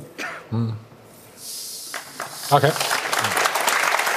Also das Pokalspiel gibt es ja jetzt auch noch. Dann allerdings in Frankfurt. Ne? Also Mittwoch, Mittwochabend, freue ich mich schon drauf. Ja, da gehst du auch wieder hin? Ja.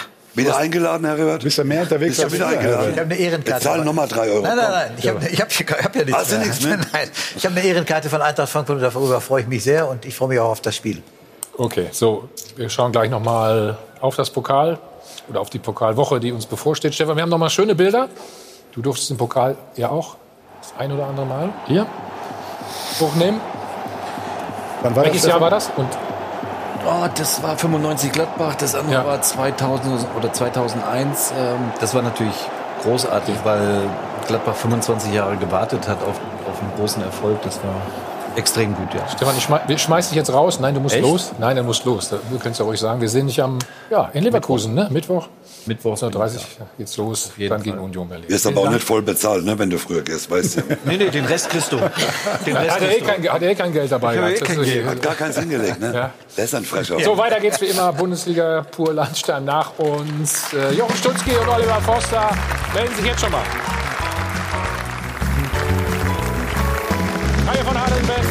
Dem Ednhotel am Münchner Flughafen, der Check 24 Doppelpass. Wir schauen jetzt noch mal nach Dortmund. Gestern, alle reden von Horland, ne? aber eigentlich ist ja der Spieler, der Überspieler immer noch Sancho, oder? Oder wieder?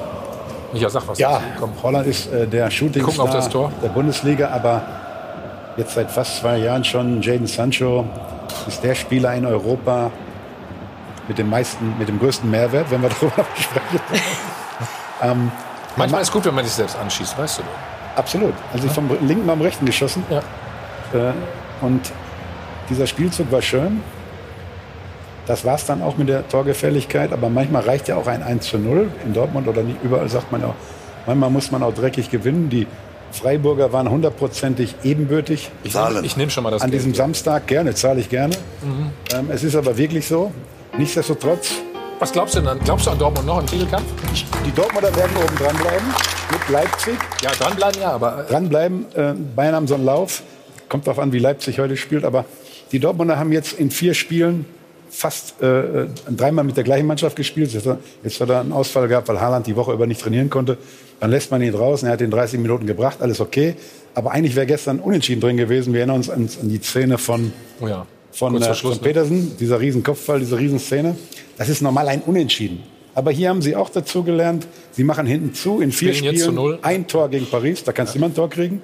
Und das, daraus haben sie gelernt. Sie haben zugemacht, wenn ich an das 4-3 in Leverkusen denke, haben sie hinten schön zugemacht, Hummels, Piszczek rechts und äh, äh, Sagadu davor gestellt mit Chan und mit Witzel. Das ist eine wunderbare Abwehr. Und der Hakimi ist ja eigentlich kein rechter Außenverteidiger. Der ist eigentlich schon Mittel, Mittelfeldspieler und Guerrero eigentlich auch. Das haben sie immer noch offen und darum die Absicherung nach hinten. Und wenn sie das beibehalten können, dann sehe ich da äh, äh, ganz gute Möglichkeiten, auch in Paris und auch in der Bundesliga. Kommt nächste Woche darauf an, wie sie in Gladbach spielen. Und wenn sie das einigermaßen gut bestehen, dann werden sie da oben Gut, du hast jetzt Bayern auch noch ärgern. die Mannschaft komplett aufge aufgezählt. Wunderbar, jetzt sind wir top informiert und freuen uns jetzt auf die nächste Woche, auf die kommende Woche der Pokal. Pokalfieber wird Ihnen präsentiert vom T-Rock United. Volkswagen, offizieller Partner des DFB-Pokals. Ja, wir haben heute eine Runde voller Pokalhelden beim Doppelpass. Kommen wir gleich darauf zu sprechen. Erstmal, wie sich das gehört, noch die Spenden wollen wir nicht vergessen. Von Hartmut Schome aus Elisabeth Fehm, von Rene Kinastowski für die TUSPO Jeinsen und vom SV Marienloh. Herzlichen Dank, Check24 verdoppelt wie immer Ihre Spenden. So, Pokal. Bei uns bei Sport 1 natürlich immer ein großes Thema, denn wir übertragen wieder ein Live-Spiel, diesmal am Mittwoch Leverkusen gegen den ersten FC Union Berlin. Es geht aber natürlich schon am Montag los mit Pokalfieber 18.30 und alle Highlights sehen Sie bei uns online und auch in unserer neuen Sport 1 App. Also Mittwoch dann das Live-Spiel 17.30 Uhr. Äh, In der Bundesliga gab es dieses Duell am 22. Spieltag und äh, wurde spät entschieden. Erst in der 94. Minute für Leverkusen. Ja, und jetzt haben wir schon so schöne Bilder von Stefan Effenberg gesehen. Jetzt wollen wir natürlich die anderen Pokalhelden da aus unserer Runde auch noch ein bisschen begutachten. Zum Beispiel Mario Basler. Haben wir schöne Bilder gefunden. Ist ja zweimal Pokalsieger geworden, also mit Bremen und mit Bayern München. Mhm, der edle Tropfen. Steht dir wie immer gut, Mario. Und äh, auch schön, Michael Rummenigge und Thomas Helmer sind beide gemeinsam Pokalsieger geworden, nämlich mit Borussia Dortmund 1998. Äh, Stefan Effenberg haben wir schon erwähnt. Also 89, pardon. Also vier Pokalhelden hatten wir heute in der Runde. Macht neun Pokalsiege am Tisch. Sehr schön. Pokalfieber wurde Ihnen präsentiert vom T-Rock United. Volkswagen, offizieller Partner des DFB-Pokals. Nee. Ich war der, ich war der, da war ich noch blond, deswegen hast du mich nicht gefunden auf dem Foto. Genau, du hast nur eine Matte gehabt, ne? Ja. wir- Wollen wir uns dein Bild noch mal angucken? Äh, ich sah überragend aus. Da war ich ja auch müde, da habe ich ja die ganze Nacht schon wieder Was war, was war mit dem Schnäuzer? Was war das für ein Versuch? Der war Normal zum kriegst, du normal kriegst du die Flaschen ja schneller auf. Ja, ja, aber Da war wirklich schon müde, hast du doch gesagt. er doch da war ich gesagt. noch kaputt. Da. Ich glaube, da habe ich nur zwei Promille gehabt oder so. So, also Herbert Heiner, der Präsident äh, vom FC Bayern, hat sich auch noch geäußert, natürlich zu den Vorfällen von gestern. Hier sehen wir es. Also werden alle Optionen geprüft und wir sind dann gespannt, welche Entscheidung in den nächsten Wochen gefällt wird. Wir wollen das auf jeden Fall nicht mehr sehen, da sind wir uns einig. Ne? Wollen wieder zurück zum Fußball gehen. Nächste Woche machen wir das einfach wieder. Vielen Dank an euch alle. Hat sehr viel Spaß gemacht. Alexander, Dankeschön. Danke auch. Ich hoffe, du kommst äh, gerne mal wieder. Ja. Und wer wird Meister? Das wollte ich noch fragen. Habe ich jetzt vergessen. Ich hoffe, es wird ein spannender Zweikampf. Unsere beiden Vereine, deiner und meiner, Bayern München und Borussia Dortmund. Wer es dann wird, weiß ich nicht. Ich glaube Leipzig nicht. Aber wer es dann wird, unser beider, schauen wir mal. Gut. Schauen wir mal. Ja, nee, das zahlen wir jetzt nicht mehr für. Also, Euro. Nächste Woche übrigens äh, ist der Mann zu Gast, den Werder Bremen so richtig hinterher weint. Nicht Mario Basler in dem Fall, sondern Max Kruse, da freuen wir uns. Ja, ja. Max kommt und dann sprechen wir alles weiter. Schönen Sonntag, viel Spaß mit Pur Landstein jetzt, mit Jochen Stutzke und Oliver Forster. Also, bis dahin, bis nächste Woche. Thank you.